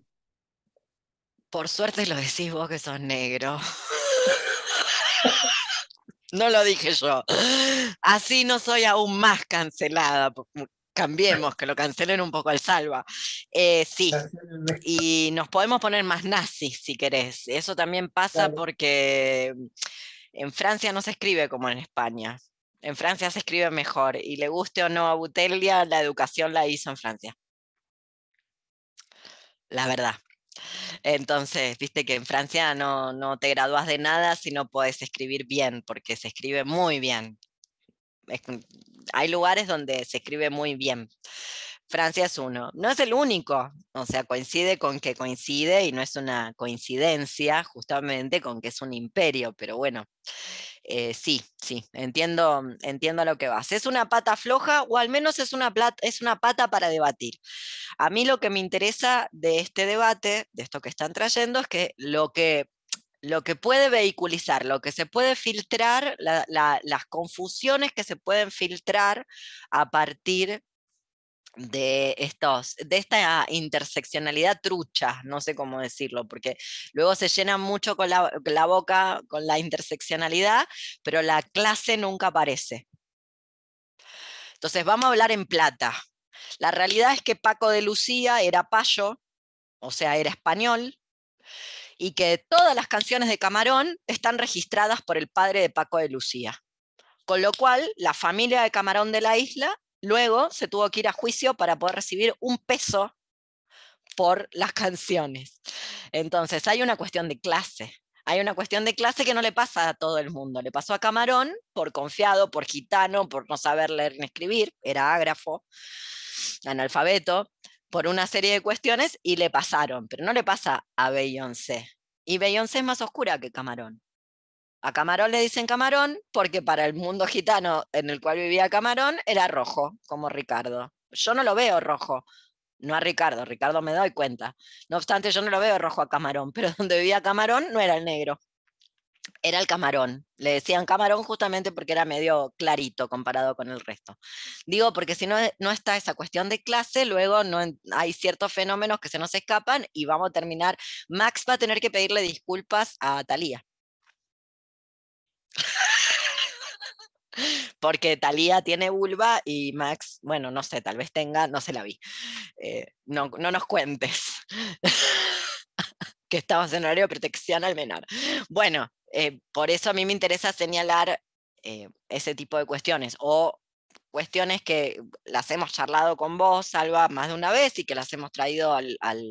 Yo estuve investigando luego de, toda esta cuestión de white trash y demás y enterándome más cosas, como hay todo un revisionismo de esta cultura de los apalaches en Estados Unidos, también conocidos como hillbillies, muy estigmatizados, Em, y parece que esta gente, según, lo que, según lo que dicen ellos, según lo que dice este revisionismo histórico que están trayendo incluso gente que es hillbilly, que viene de la zona, en algún momento se mezclaron con las personas esclavizadas, traficadas, y lo que había era no sé qué palabra usar para no ofender a nadie que no me cancelen en redes, pero gente no tan blanca.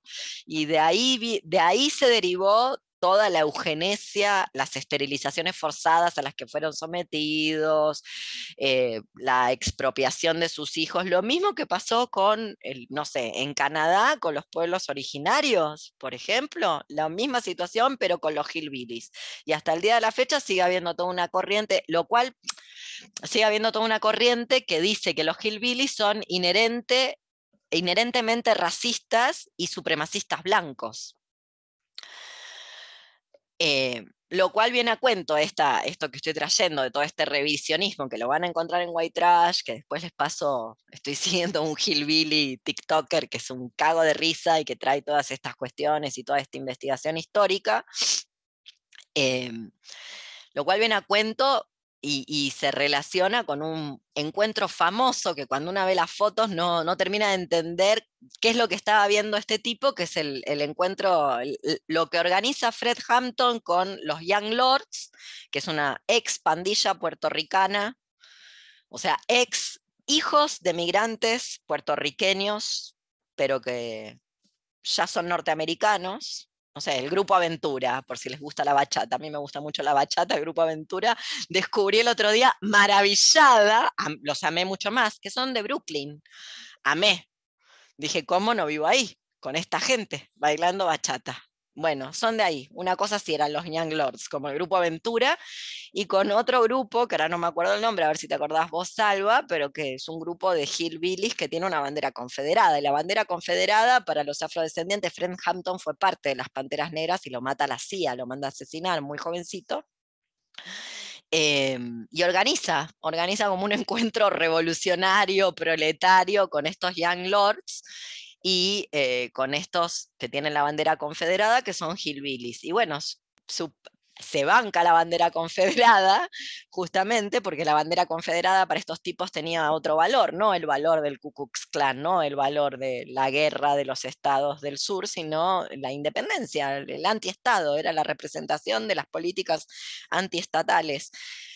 Y parece ser, ahora lo entiendo más, que esta gente de los Apalaches, que cuando la gente se tuvo que arrancar de los fundos donde estaba siendo esclavizada, un lugar a donde fue a parar era donde estaba esta gente, que a su vez habían sido los primeros, migrantes, primeros migrantes que no eran migrantes, eran colonos norteamericanos. Claro, pero ¿cómo se coloniza? ¿Cómo, ¿Cómo se llena de gente blanca Estados Unidos? ¿De dónde la sacan? Y bueno, buena parte es gente que es irlandesa y es pobre, pobre como rata o que está presa y le dicen, bueno, hay muchas opciones, te pasas la vida dentro de la cárcel o te subís a este barco que no sé si se va a hundir y llegas a Estados Unidos y te peleas con lo que hay ahí y te quedas asentado ahí. ¿Se entiende lo que estoy señalando? Y yo hoy no sé cómo hablar de esto, no sé con qué, con qué léxico hay que abordarlo, con qué palabras hay que abordarlo. En un momento pensé que eran las políticas del mestizaje de Gloria Ansaldúa, pero hoy tengo entendido que no se puede decir más porque si decís mestiza, mala palabra. Entonces prefiero hablar del despintarse como política del, contra el blanqueamiento, porque para mí el blanqueamiento tiene que ver con la ciudadanía. Luego los gitanos vienen en todo tipo de colores, no se van a creer que siempre se va a poder reconocer una persona gitana por cómo se ve, por lo menos no yo desde estas coordenadas. No obstante, lo que nunca son es realmente ciudadanos. Lo digo no este libro. Es decir, entendido en, en términos de lo que es ser un buen ciudadano, que es básicamente el pensamiento, la subjetividad pequeño burguesa judeo-cristiana. Y yo le agregaría heteropatriarcal, viene unido, viene de la mano, no viene sin eso. Bueno, Pat, estabas vos. Sí, igual quedó un poco atrás lo que iba a comentar en el momento en el que, ah, bueno, como crítica filigrana, en el momento en el que mencionabas lo de mm, el buenismo, ¿no? Como que hay un, cierto buenismo y que yo lo veo en torno, bueno, a lo, lo poco que menciona el tema de la hechicería en el texto como una, una, especie de estigmatización, sobre todo de las feminidades gitanas, digamos, em, cuando en realidad, bueno, no sé, o sea, obviamente yo no, no, no estoy muy en el tema, pero creo que sería posible hacer una lectura de que se sostiene esa, a ver, hay por un lado una, un, el, aparato de Estado español y, demás europeo, digamos, que, construye cierto imaginario, pero creo que puede haber algo también de la apropiación de la injuria en ese sentido de sostener como no Y no solamente de la apropiación de la injuria, de una realidad. Claro. de una realidad, o sea, de gente que cree que te puede echar el mal de ojos y que el mal de ojos existe. Exacto. Y se te llena el culo de preguntas cuando te lo echa una gitana. Por eso, y a eso, y a eso me refiero, con también construir esa imagen de la gitana hechicera, dice acá, pero para mí más bruja, eh, en relación a mecanismo de conjura, es preferible que nos tengan miedo, me Totalmente. Mejor que nos tengas miedo, porque mira que si no te echa el mal de ojo y no querés que eso te pase. Entonces, Miren, esa cosa ahí también me además así, funciona la, así funciona la hechicería popular. La hechicería popular no tiene nada que hacer en la mente de alguien si esa persona no se ve eh, no se ve, ¿cómo decirlo?, encantada o sugestionada, Bueno, y yo quiero ver si no nos sugestionamos, si viene alguien y nos muestra un muñeco de vudú que se parece a mí con los anteojitos y, empieza a clavarle en una de esas, me es muy probable. A nadie le pusieron em, no leo el chat, aviso porque hablen directo, levanten la mano y hablen directo porque no me da para, para todo. Em, pero básicamente nunca le dejó nadie una, nunca nadie les dejó una, una, línea de sal en la puerta. A ver si no se sugestionan, prueben, prueben a hacérselo un vecino, a ver qué pasa. Solo eso. Eso, nada, un truco básico, basiquísimo de, de brujería trucha. Eh, yo quiero ver si no se le llena la cola de preguntas. Es muy probable que sí. Eh, sí, tiene, tiene, tiene, esos puntos donde eh, intenta, es el problema de la desestigmatización. ¿Viste cómo es el problema de la, no tiene ninguna apropiación de la injuria y luego yo creo que, no, no sé si todo el mundo, pero yo creo que buena parte del mundo gitano cree en las prácticas mágicas que realiza como las cree la gente de Salvador Bahía. Claro. Básicamente. Sí, Mel.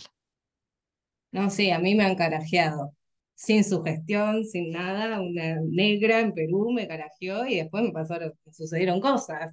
Sucedieron cosas, sí. Sucedieron cosas. Sucedieron cosas. Yo conozco, yo conozco casos, sí, suceden ah. Y bueno, creer o reventar. Creer o reventar. Creer o reventar. Mira, como la gente cree que el voto cambia algo, yo también creo en estas cosas. Como que cada quien, que elija cada quien su pensamiento. Prefiero mi magia. Y sí, la verdad. O sea, creer que, primero, creer que Massa no es, no, no es uno de ellos. No sé, si, miren, eh, ¿quieren creer que Miriam Bergman no es una de ellos? Puede ser, porque es tan pusilánime e inútil que no le da la capacidad para hacer eso. Pero creer que Massa no lo es, bueno. Entonces, como cada quien cree en la magia que cree, yo elijo creer en esta. Y bueno, creer en esta, viste que es un ida y vuelta. Después, efectivamente, te hacen el muñeco vudú y te ponen las agujitas y te empieza a pinchar todo. Sí, puede pasar. Sí, sí. Eh, ese es uno de los problemas que tiene el libro.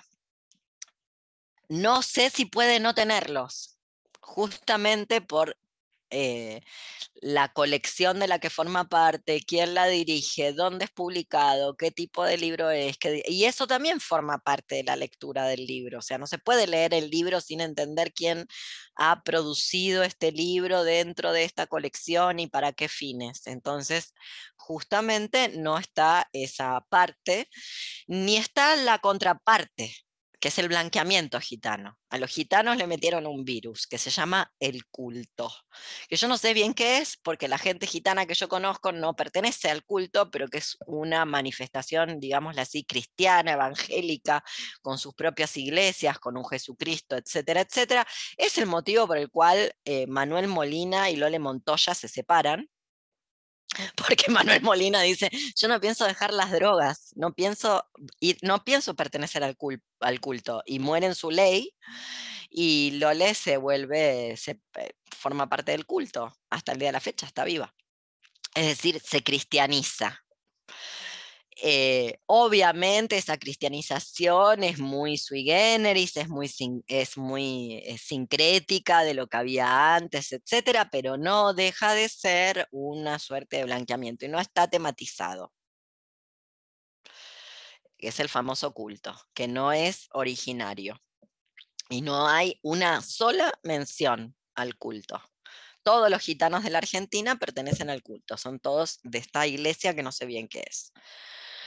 ¿Seguimos un cachito más? Bueno, vamos entonces. Em, otro punto que me parece que podría estar abordado, que con Salins va a quedar más, em, más claro, va a quedar más contundente, eh, tiene que ver con por qué una no querría trabajar. ¿Por qué esa negativa al trabajo? Porque el trabajo no es natural, gente.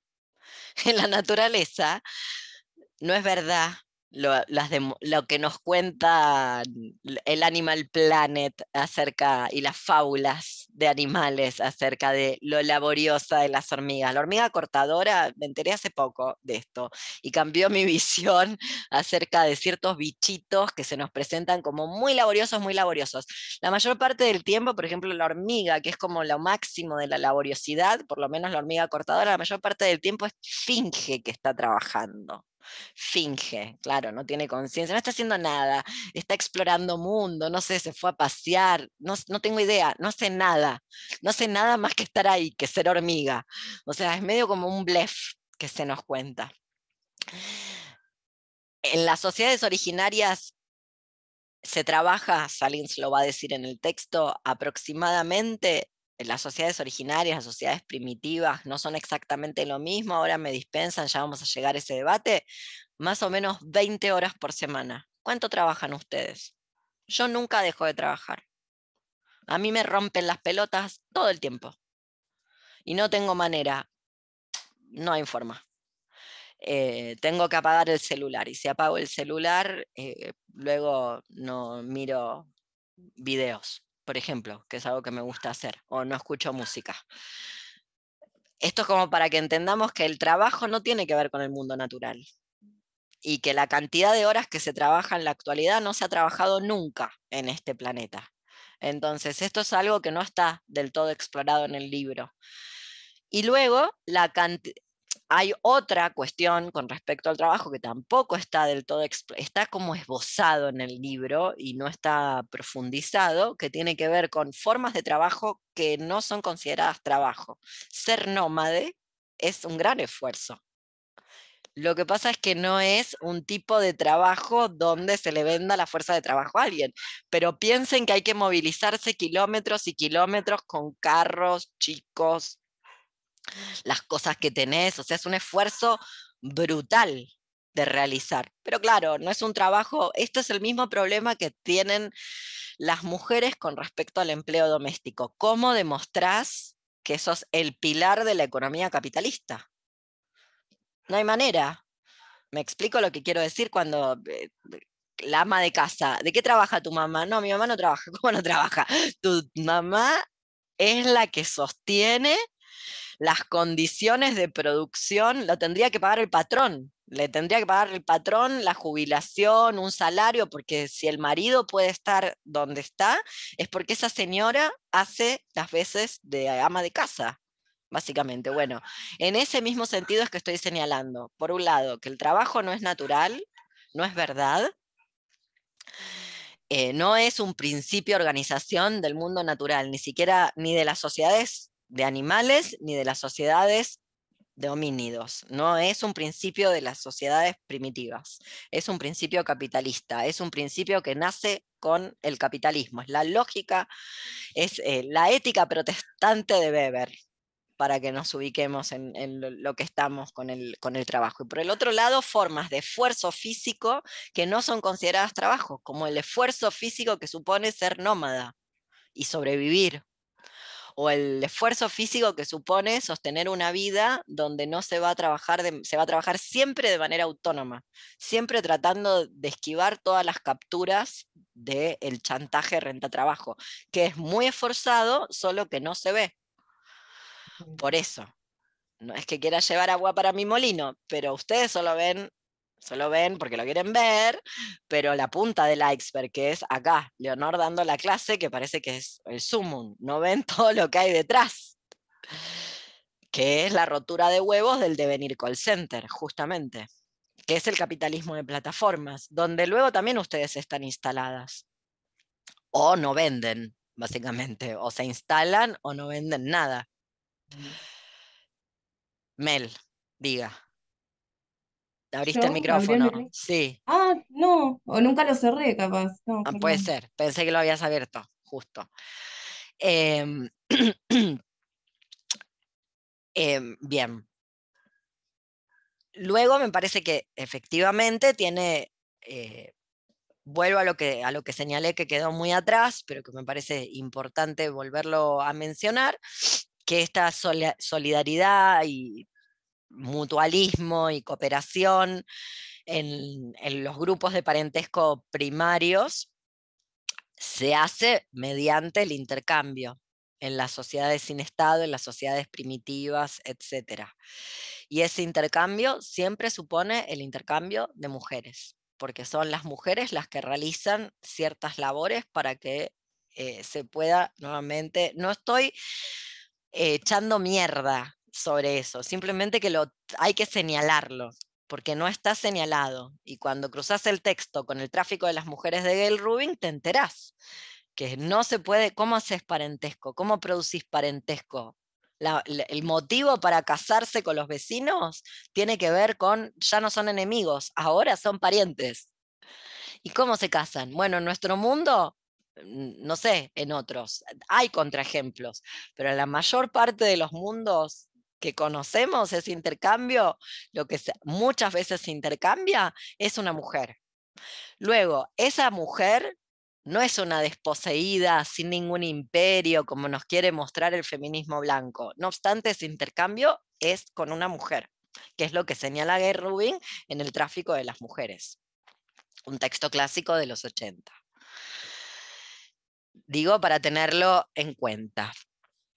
Eh, dentro de estos puntos que quedaban o que, hemos ido señalando acerca de, cuestiones con respecto a los procesos de racialización, a mí me gusta más pensarlo en términos de procesos de racialización más que en términos de raza, ¿no? Eh, pensar en, cómo se racializa a, a una persona está la cuestión con los migrantes, el cruce con los migrantes actuales. Muchos de los, o, una buena parte de las conceptualizaciones de Filigrana sirve para pensar, o le sirve a ella para pensar las políticas de extranjería en eh, Europa y en España puntualmente. Por ejemplo, cómo los trabajadores, como estas políticas del control, de la migración controlada, solo le permite a la gente trabajar, o sea, produce la ilegalidad. ¿No? La legalidad siempre produce los ilegalismos, es la encargada, la, ilegal, la, ley es la encargada de producir la ilegalidad, casi me gustaría decirlo de esta manera, ¿no? ¿Por qué? Porque esa, ese mito de la migración controlada solo le permite a las personas que migran trabajar dentro de los trabajos específicos, de la mano de obra específica que requiere el país que se supone los está recibiendo. Ahora lo vamos a leer para cubrir las necesidades internas. Y esto lo que produce, lo que redunda, es un efecto donde hay una gran cantidad de gente que luego no va a ser absorbida, que va a quedar en una suerte de limbo donde no es criminal, porque migrar no es un crimen, pero tampoco es legal. Y la verdad, mi posición es un poco distinta. Mi posición tiene que ver con la abolición de las fronteras y con la abolición de los países. Sin fronteras y sin países, luego con la abolición de la ley, luego nadie es ilegal. Para decir que nadie es ilegal, bueno, lo que hay que terminar es con la legalidad. La legalidad no va a tener manera de incluirlo todo. Para terminar con la ilegalidad hay que terminar con la legalidad. Piensen en el aborto no se descriminalizó. Por ende, sigue siendo facilitar, por ejemplo, un aborto, ahora puede ser incluso un crimen peor que antes, ¿cierto? Muy bien, este es el problema. Puede quedar muy lindo decir, nadie es ilegal, pero si tenés una frontera con un control aduanero y tenés un Estado nacional con una serie de leyes, luego habrá quien no lo sea. La manera de que nadie sea ilegal, luego, no es decir, son buenos, quieren trabajar, sino abolir ciertas cuestiones. Ahora ustedes me dirán, o otra gente me dirá, y bueno, ¿cómo se hace? Entre las cosas que se perdieron desde, esos, desde estas conjuras del precipitar un devenir gitanos hasta nuestros días, es la idea de que no se hace una tortilla sin romper huevos. básicamente, que es algo que cuando los obreros tenían en claro que luchaban contra el trabajo, lo tenían en claro, se sabía que luego podías terminar como Sacco Vanzetti, justamente. Por eso convirtieron a los obreros en consumidores, para generar una cierta zona de confort, de confort que no es tal, porque luego se trabaja una cantidad de horas que son eternas, que es todo el tiempo, pero para evitar ese conflicto social donde, bueno, uno haría lo que tiene que hacer para evitarse una catástrofe aún mayor, incluso poner la vida en riesgo, si llega, llega el caso. Es muy interesante este punto porque ahora la vida también se pone en riesgo. Claro, pero para ir a trabajar, no para luchar contra el trabajo.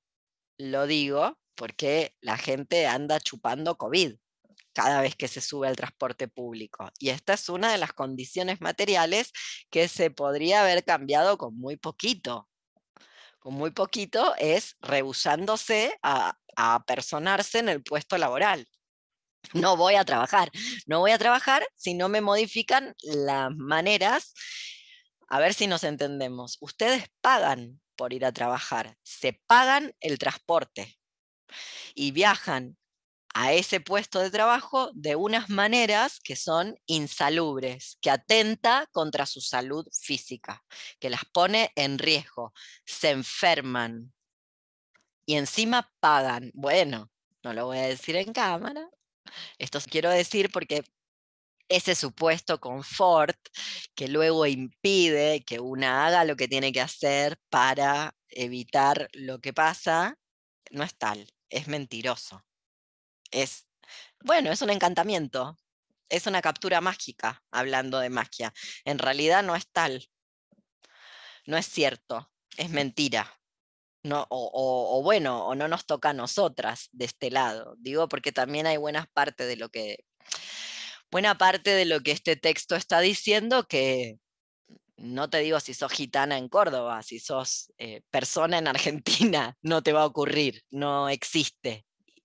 No, no, no, estamos económicamente, no llegaremos nunca y no se supone que lleguemos nunca a ciertas situaciones que de, Estado benefactor que el texto eh, describe. Voy a leer. En la página 41 de mi edición, el el subtítulo o el párrafo que comienza con oficios conocidos y vecindad.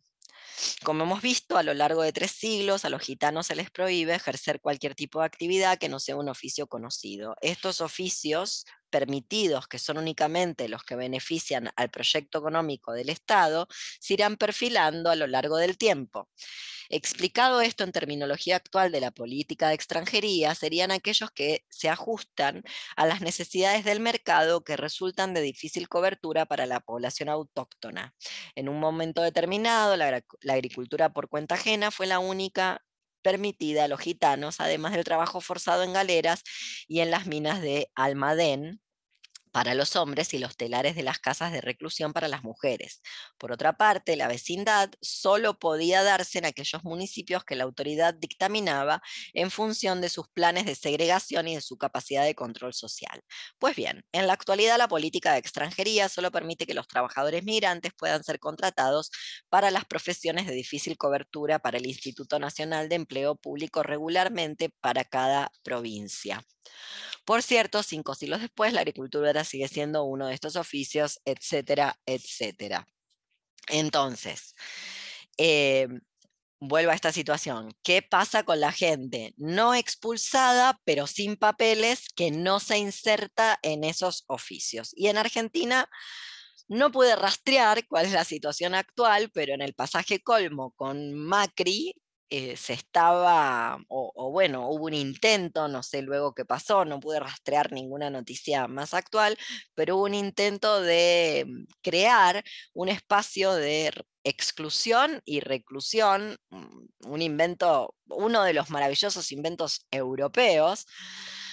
Eh, que, se van trasladando a, a, estas costas, que se van importando a estas costas, que son cárceles para gente que no ha cometido delitos, porque vuelvo a la misma situación, lo mismo que dije antes, migrar no es un delito, no es un crimen, por ende eh, te meten en uno de estos centros de reclusión a la espera de que te puedan mandar a tu país y tu país es Congo y hace 50 años que está en guerra, así que no te va a expatriar, no te va a repatriar Congo, no te, aunque haya tratado de extradición, no te va a extraditar, o sea, no va a pagar el pasaje de avión, no va a pagar ni siquiera el pasaje micro a Congo, va a dejar que te mueras ahí. Vuelvo. Estos espacios de encierro existen, por eso vuelvo a la pregunta inicial. ¿Cómo se puede hacer una vida en común si lo que no se puso en común es la noción de que la exclusión, de los espacios de, exclusión, a cielo abierto o a cielo o, cerrados no deberían existir. Si todavía suponemos que puede haber espacios de exclusión lícitos y legítimos, lo que hay que poner en cuestión son los espacios de exclusión, no luego probar que los gitanos no roban. Lo que habría que abolir es la propiedad privada. Volvemos a lo mismo. Esto parece que estoy, no sé, que es la, mega revolución, pero yo le juro que esto formaba parte del movimiento obrero hace 100 años. Luego pasaron cosas, un encantamiento mágico que tuvo que ver con la noción de ciudadanía y con la noción de derechos que no son tales, porque si tuvieran derechos, luego la gente no se enfermaría para ir a trabajar, no pagaría para ir a trabajar, se suponía que te tenían que pagar para ir a trabajar. ¿Se entiende lo que quiere decir? La gente queda, la gente migrante, y por eso mucho cuidado, mucho cuidado que no es lo mismo un argentino yendo a España eh, un poco flojo de papeles que una persona tratando de llegar desde las costas de África a Europa por algún medio, queda en limbos legales que que son centros de exterminio. Por eso quería buscar una noticia más actualizada. No están hechos para que nadie salga de ahí. Están hechos para exterminar gente. Son campos de concentración que nunca dejaron de existir. De eso se trata. Perdón, ¿no hay uno flotante ahora?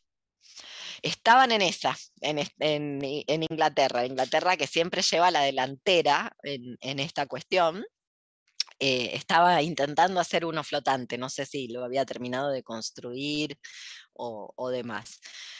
Para que se entienda, como no, cometes, no cometiste un delito, lo único que estás es en un país que no te recibe y sin papeles, vuelvo, en Argentina en el 2016 supuestamente abrieron uno, no sé qué pasó después, no encontré ninguna noticia, hay una denuncia en Amnistía Internacional, ya te doy la palabra, Anabel, cierro paréntesis, no cometiste ningún delito, luego no tenés ninguna condena. Si no tenés ninguna condena, ¿cuándo salís?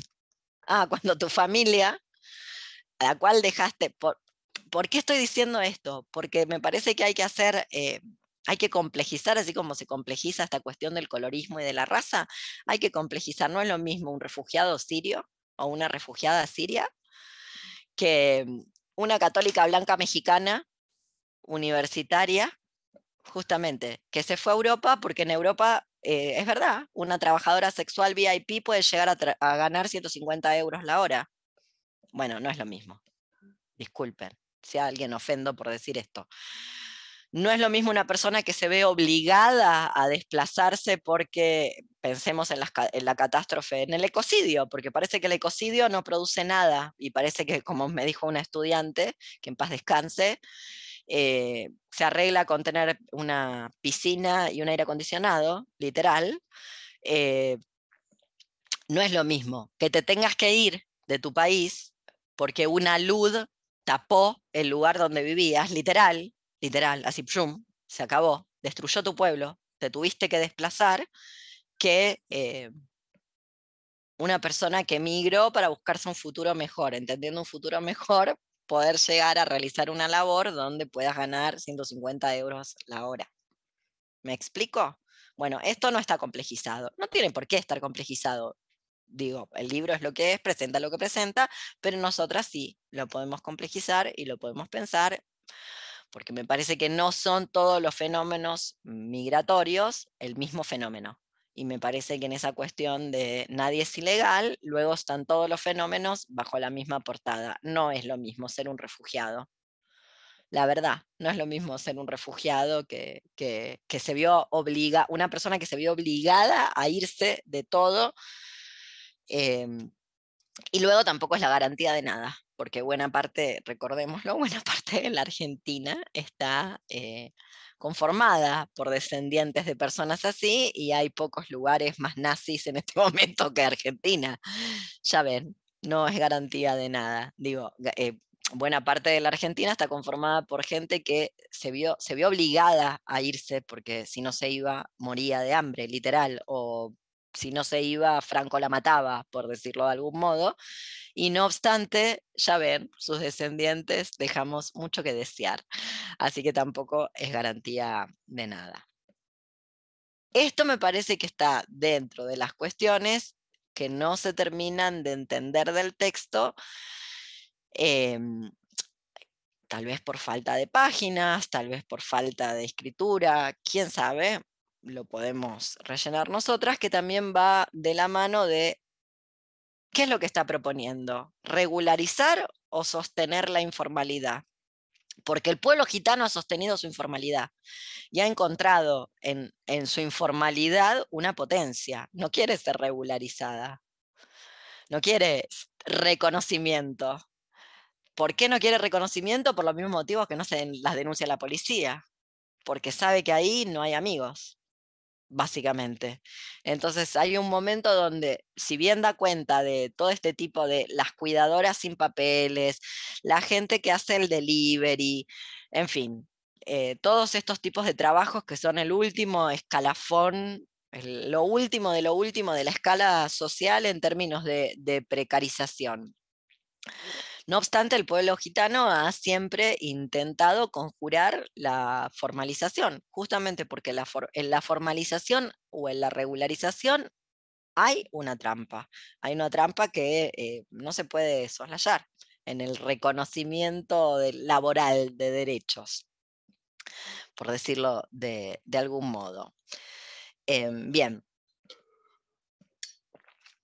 me refiero al tema de la venta ambulante, que es propia de la identidad gitana y que ha sacado no solamente a los gitanos, sino a mucha gente, no sé si de la pobreza, pero le ha permitido no tener que tomar arena, poder comprarse el agua, por ejemplo, o poder comprarse, bueno, ¿qué?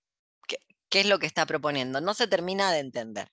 Y yo creo que no se termina de entender porque se está enfrentando a algo que eh, no sé si se puede enfrentar una desde el lugar de un ensayo dentro de una colección académica sin probar que luego los gitanos son buenos. Básicamente. ¿Se entiende lo que quiero decir? No sé cómo lo ven.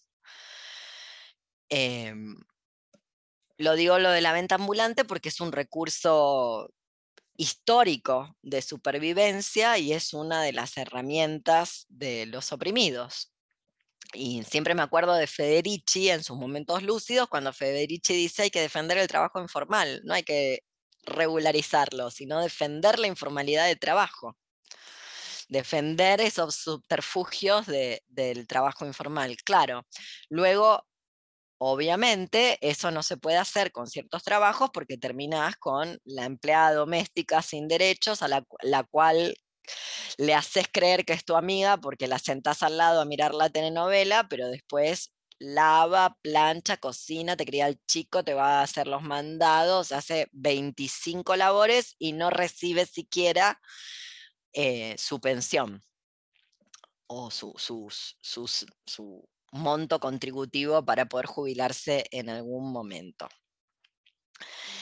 Em, bien, hay otro punto interesante del libro que tiene que ver con la asimilación y esto me parece que hay que trazar un paralelismo con Class 3, insisto, vayan a ver los videos del despintarse anterior porque, y, por esto lo celialo, por las contradicciones internas del texto, esa mm, asimilación cultural que tiene que ver con eh, las formas de vida occidentales, con ver las formas de vida occidentales como la cúspide de la evolución y del desarrollo humano, donde luego está el reconocimiento de el reconocimiento laboral, el reconocimiento y la formalización y la regularización de los trabajos así llamados precarios, como si algo no fuera precario en, esta, en esta vida, ¿no?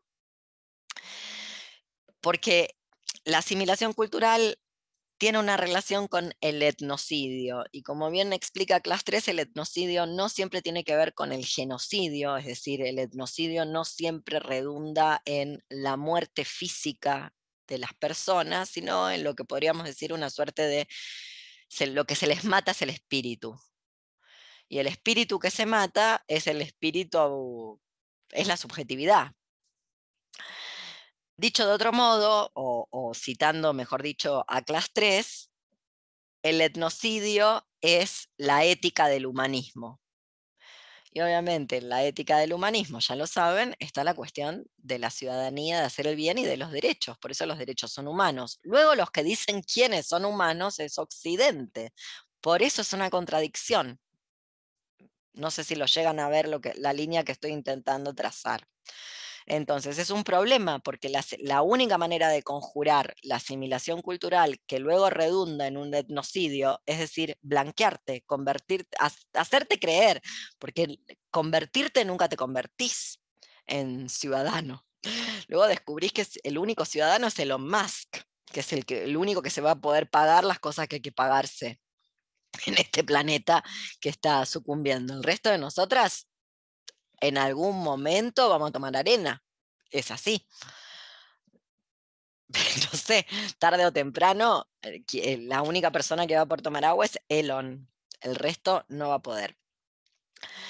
Es decir, es muy problemático porque no está trabajado en este texto la cuestión de la subjetividad. ¿En qué momento o cómo los cómo las personas empiezan a creer o parten de ahí, tal vez se parta y luego una se desagrega, no lo tengo claro si se parte de ahí o es al revés, cómo es el movimiento, pero ese movimiento donde una empieza a luchar por el reconocimiento de derechos y representación y representatividad y bueno, y eso luego se deja de estar contra el sistema mundo. Es decir, para estar contra el sistema mundo que ella está planteando, que es, el, que es el mundo occidental, con todo lo que eso implica, luego no se puede una asimilar.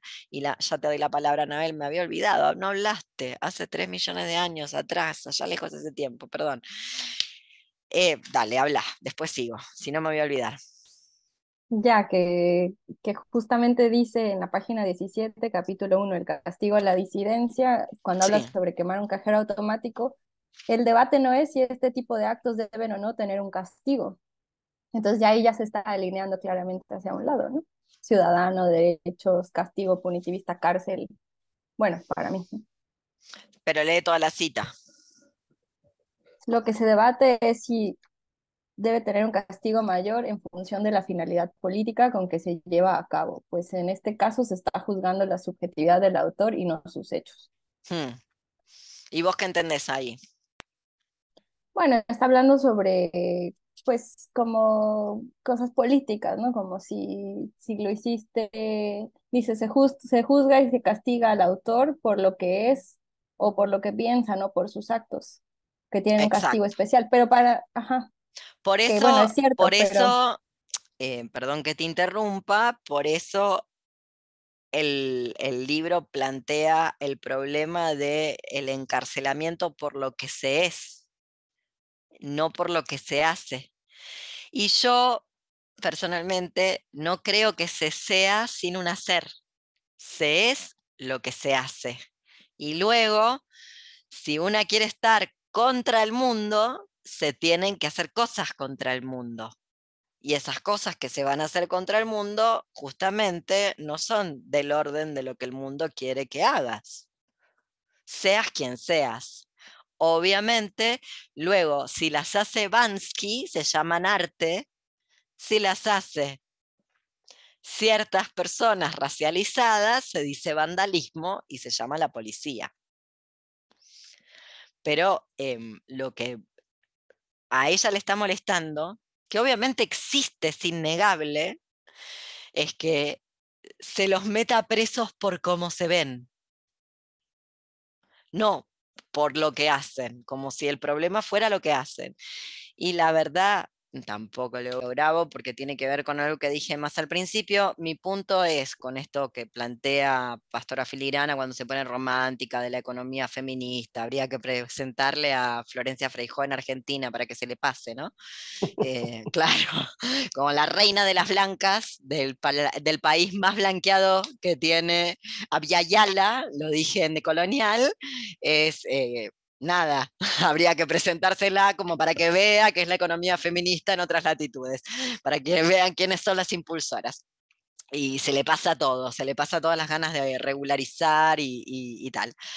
Em, pero lo, quería señalar eh, esta, esta, cuestión porque va de la mano con, lo que ella plantea cuando se pone romántica y, esto de las economías feministas y tal, de qué vida en común es sostenible si, ya, si nunca pusimos en cuestión los espacios de encierro, porque finalmente los centros migratorios, los centros de detención de migrantes, forman parte de la misma lógica, operan de la misma manera que los manicomios.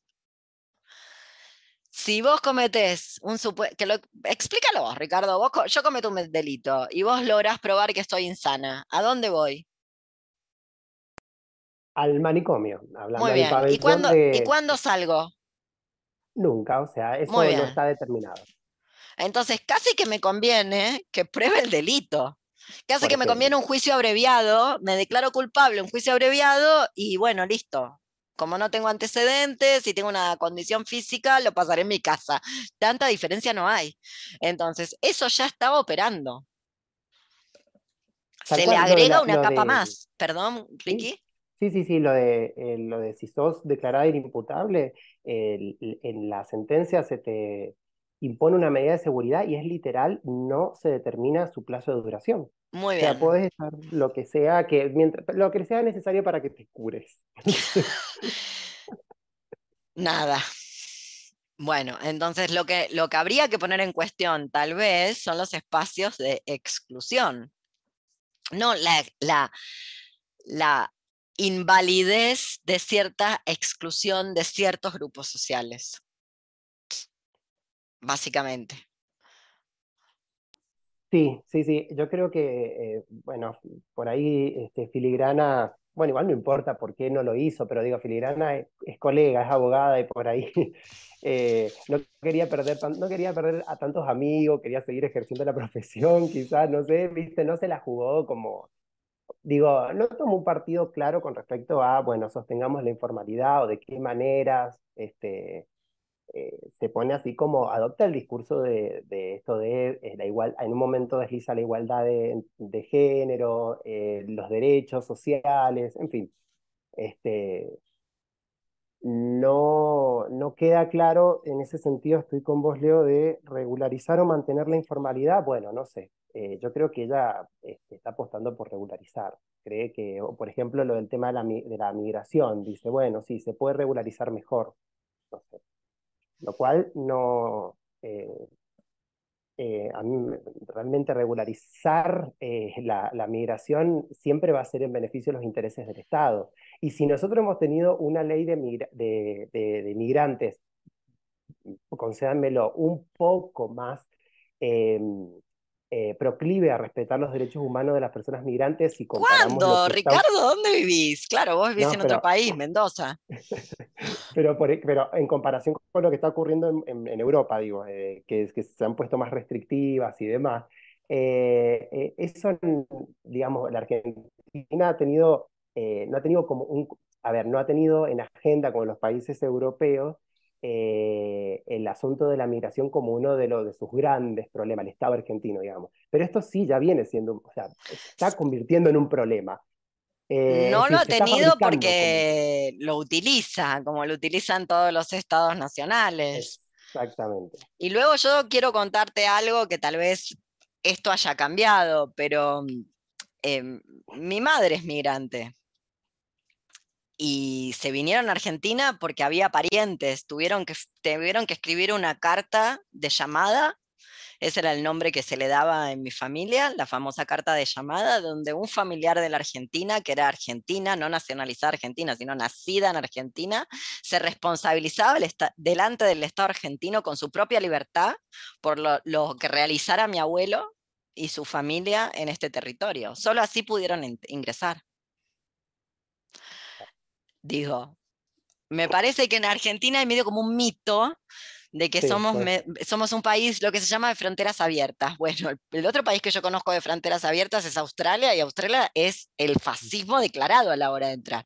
Se le dice, no sé por qué se le dice fronteras abiertas, porque en Inglaterra ya te esperan con un tiro en la cabeza, literal, no estoy exagerando. Recuerden el caso del muchacho ese brasilero que se asustó en el subterráneo, en los años 90, ustedes ni se acuerdan, pero un chico brasilero, obviamente, racializado, en el subte de Londres, lo empezó a correr la policía, se asustó y salió corriendo, obvio.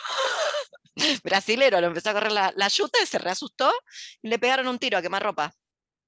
Sí, ahí el cadáver, nunca se solucionó nada. Me parece que es medio un mito ese, Ricky, de, de que acá en Argentina es más fácil entrar. Me parece que también viene gente muy desesperada, porque para querer venir a la Argentina tenés que estar en el horno con papas. Yo no se lo deseo a nadie. Como a veces eh, digo, ¿a qué vienen, pobre gente, este lugar? ¿A que te llueva glifosato? ¿A tomar eh, agua con cianuro? ¿O a que te mate un nazi en este momento, literalmente? Pero bueno, ponele, te lo concedemos. Salva, ¿qué vas a decir? No, quería complementar un poco también lo que decía Ricardo, que para mí le, le pedimos un montón a, a Pastora Filigrana, porque ella aclara al principio en qué tono va a escribir el, libro. Como sí, sí, pero por eso yo dije, tampoco me, no quiero ser villana, por eso yo dije, me parece que son los límites de esta colección y me parece que no se puede tomar este libro sin entender que es un producto de toda una colección. Y que acá es una editorial académica. Pero que además también Además también eh, eh, ella como escritora, esto, que sea abogada, que trabaje en el sindicalismo, que esté, o sea, no se puede esperar que no sea regulacionista, creo, si uno hmm. atiende la biografía de ella un poco. Totalmente. Por eso a mí me gusta que lo complejicemos. por lo menos de manera oral, independientemente de lo que haga la autora con el texto, como para mostrar, bueno, momento, hay otras líneas posibles, justamente, que son líneas tan decoloniales o más que la que ella presenta. Pero bueno, tienen otro nivel de, intensidad. Donde me parece que sí le acierta, pero le acierta con toda, en la cuestión del patriarcado, que es lo bueno de las autoras mujeres de esta colección, porque todas dan en el blanco. Y esta es una idea que en un país como Argentina eh, está poco difundida porque acá ganó la otra corriente, la que habla de la, la Rita Segatiano, entonces que habla de patriarcados de alta y baja intensidad y habla del patriarcado como un, el patriarcado no siempre fue estructural. Yo sé que esto les descompone la cabeza, tanto como en el 2000 le descomponía la cabeza que hubiera mujeres con pene o que la feminidad no fuera algo solamente de las mujeres con vulva y que hay que hacer un gran esfuerzo mental. Pero el patriarcado, lo vuelvo a decir, como bien ella dice, el patriarcado es blanco. Si uno le tiene que ir a decir a alguien de quién tiene, quién tiene la culpa del patriarcado, es Occidente, junto con la homofobia, la xenofobia, el antisemitismo, todas esas cosas horribles que nadie quiere ser, bueno, todas esas vienen de Occidente y ustedes me dirán, pero eso no existía antes del gran encuentro con Occidente, no de forma estructural como existe en la actualidad. De forma estructural quiere decir que los presidentes tienen que estar, presidentes o presidentas, tienen que estar casados para poder llegar. Por ejemplo, si quieren un ejemplo de qué nos referimos con estructura, o la famosa tesis que no la cita, eh, filigrana, eh, sí la cita Buteldia, que es la, tesis de la nigeriana o Yegumi, donde la mujer, entre comillas, es una producción colonial. La cultura yoruba, previa al encuentro con Occidente, no tenía mujeres. El género no estructura como estructura nuestra sociedad, la, la sociedad yoruba autóctona arcaica previa al encuentro con Occidente. ¿Eso quiere decir que no había personas con vulva dedicada a la reproducción? Sí, pero lo, que lo mismo pasa... Em, no está del todo desarrollado, podría estar más desarrollado, pero cuando ella habla de la cuestión de la mediación de conflictos y el rol del tío y la tía dentro del gitanismo del sur de España, se está refiriendo a otra forma de organizar lo social que tiene que ver con el respeto a una autoridad que se gana con los años, no con el género. Y eso es propio de las culturas no occidentalizadas. Ah, me parece que ahí la encuentra, ahí le acierta, que es un gran logro de todas las autoras de esta colección, que mostrar que em, el patriarcado fue una de las formas de dominación occidental globalizada, trasladarlo, imponerlo y que se forme, y la mejor parte de todo esto es eh, que se exportó como una tecnología beneficiosa de desarrollo humano. Por eso me parece que hay que tener mucho cuidado con... Em, con ciertas implantaciones supuestamente beneficiosas en torno a la igualdad, los derechos, etc. Lo voy a leer.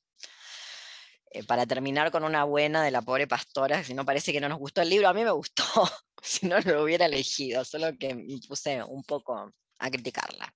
Dice, en la página 118 es el capítulo eh, o el subcapítulo, subtítulo, los gitanos no son más patriarcales. Lo que ella está intentando probar es que lo que haya de patriarcal en los gitanos no es originario, es de vivir en este mundo.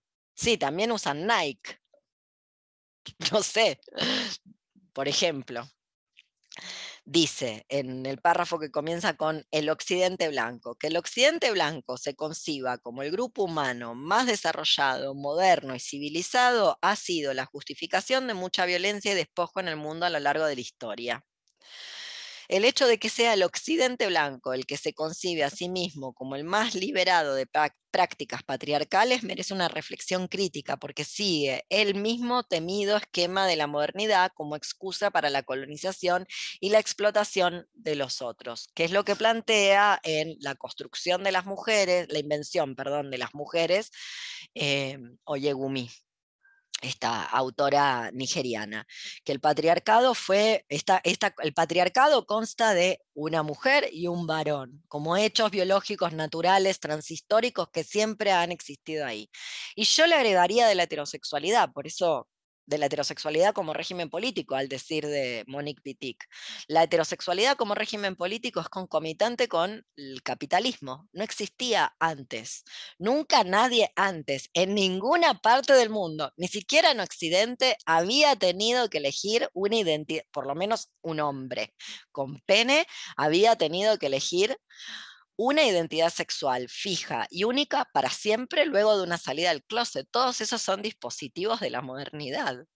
O sea, hasta los varones perdieron con la modernidad occidental del capitalismo. Los varones con pene, los varones cis. Todo el mundo perdió. no que yo llore al respecto, pero eh, nuevamente me parece que esta es la mejor parte del, del texto que tiene que ver con eh, cómo se construyó ese patriarcado estructural que fue una implantación. Y esa implantación se hizo por la vía de desarrollar lugares atrasados. Y esos supuestos atrasos tal vez no sean atrasos, son conjuras, son anticipaciones y conjuras para que no se desarrolle algo aún peor de lo que ya hay. Y no sabemos qué hubiera pasado con la cultura yoruba si no hubiera llegado el hombre blanco, con lo cual no podemos saber qué hubiera sido del el intercambio primitivo sin mujeres, por ejemplo. No lo podemos saber. ¿Por qué? Porque se interrumpió el, el, proceso de desarrollo de las diferentes regiones con este gran encuentro con Occidente. Eh, en fin, me parece que eso, ese es como para, para cerrar, me parece que esto es uno de los puntos más logrados del texto. Nuevamente, si, si leen el texto de Buteldia y revisan la clase, Buteldia lo desarrolla de manera mucho más extensa y compleja, cuando luego también hace las relaciones o establece las relaciones que hay entre, con, digo, lo digo porque tampoco está planteado en este texto, pero sí en el Buteldia, eh, con el feminismo blanco, y yo no creo que haya otro feminismo, perdón, a esta altura de la destrucción de todo, me parece que feminismo y blanquitud vienen a ser lo mismo, porque es un, el feminismo es un dispositivo de ciudadanía, es un dispositivo de blanqueamiento, porque es lo que prueba que una no es una trazada bárbara primitiva, básicamente, porque tiene una lectura de género que es lo que no tienen, hasta las supuestas fascistas tienen una lectura de género hasta las supuestas fascistas, las, supuestas, las declaradas, por citar una en Argentina, Amalia Granata corre por izquierda al Ali Depósito. Y obviamente correr al Ali Depósito por izquierda es facilísimo porque si ese es tu referente, si ese es tu cuadro político, te va a correr hasta el amante de Robbie Williams por izquierda. Pero la realidad es que le cabieron todas las piñas que le pegó. Y las piñas que le pegó son piñas del orden del feminismo. E, en, ese debate que se estableció en Twitter. Porque lo que le está diciendo es, no reclamaste por una que descuartizaron y se la dieron de comer a los chanchos básicamente. Por esa no reclamaste, no tuiteaste nada. Bueno, eso sería una crítica que el feminismo podría hacer. Lástima que la está haciendo Amalia Granata. Entonces, forma parte del blanqueamiento, el dispositivo colonial feminista que te convierte en una mujer moderna, empoderada, que no está sometida a los hombres. Yo creo que eso, si algo muestra el mundo gitano es que es mucho más complejo y que la solución no es tan sencilla como nos han hecho creer. Em, no sé qué opinan ustedes, cuéntenme. Dale.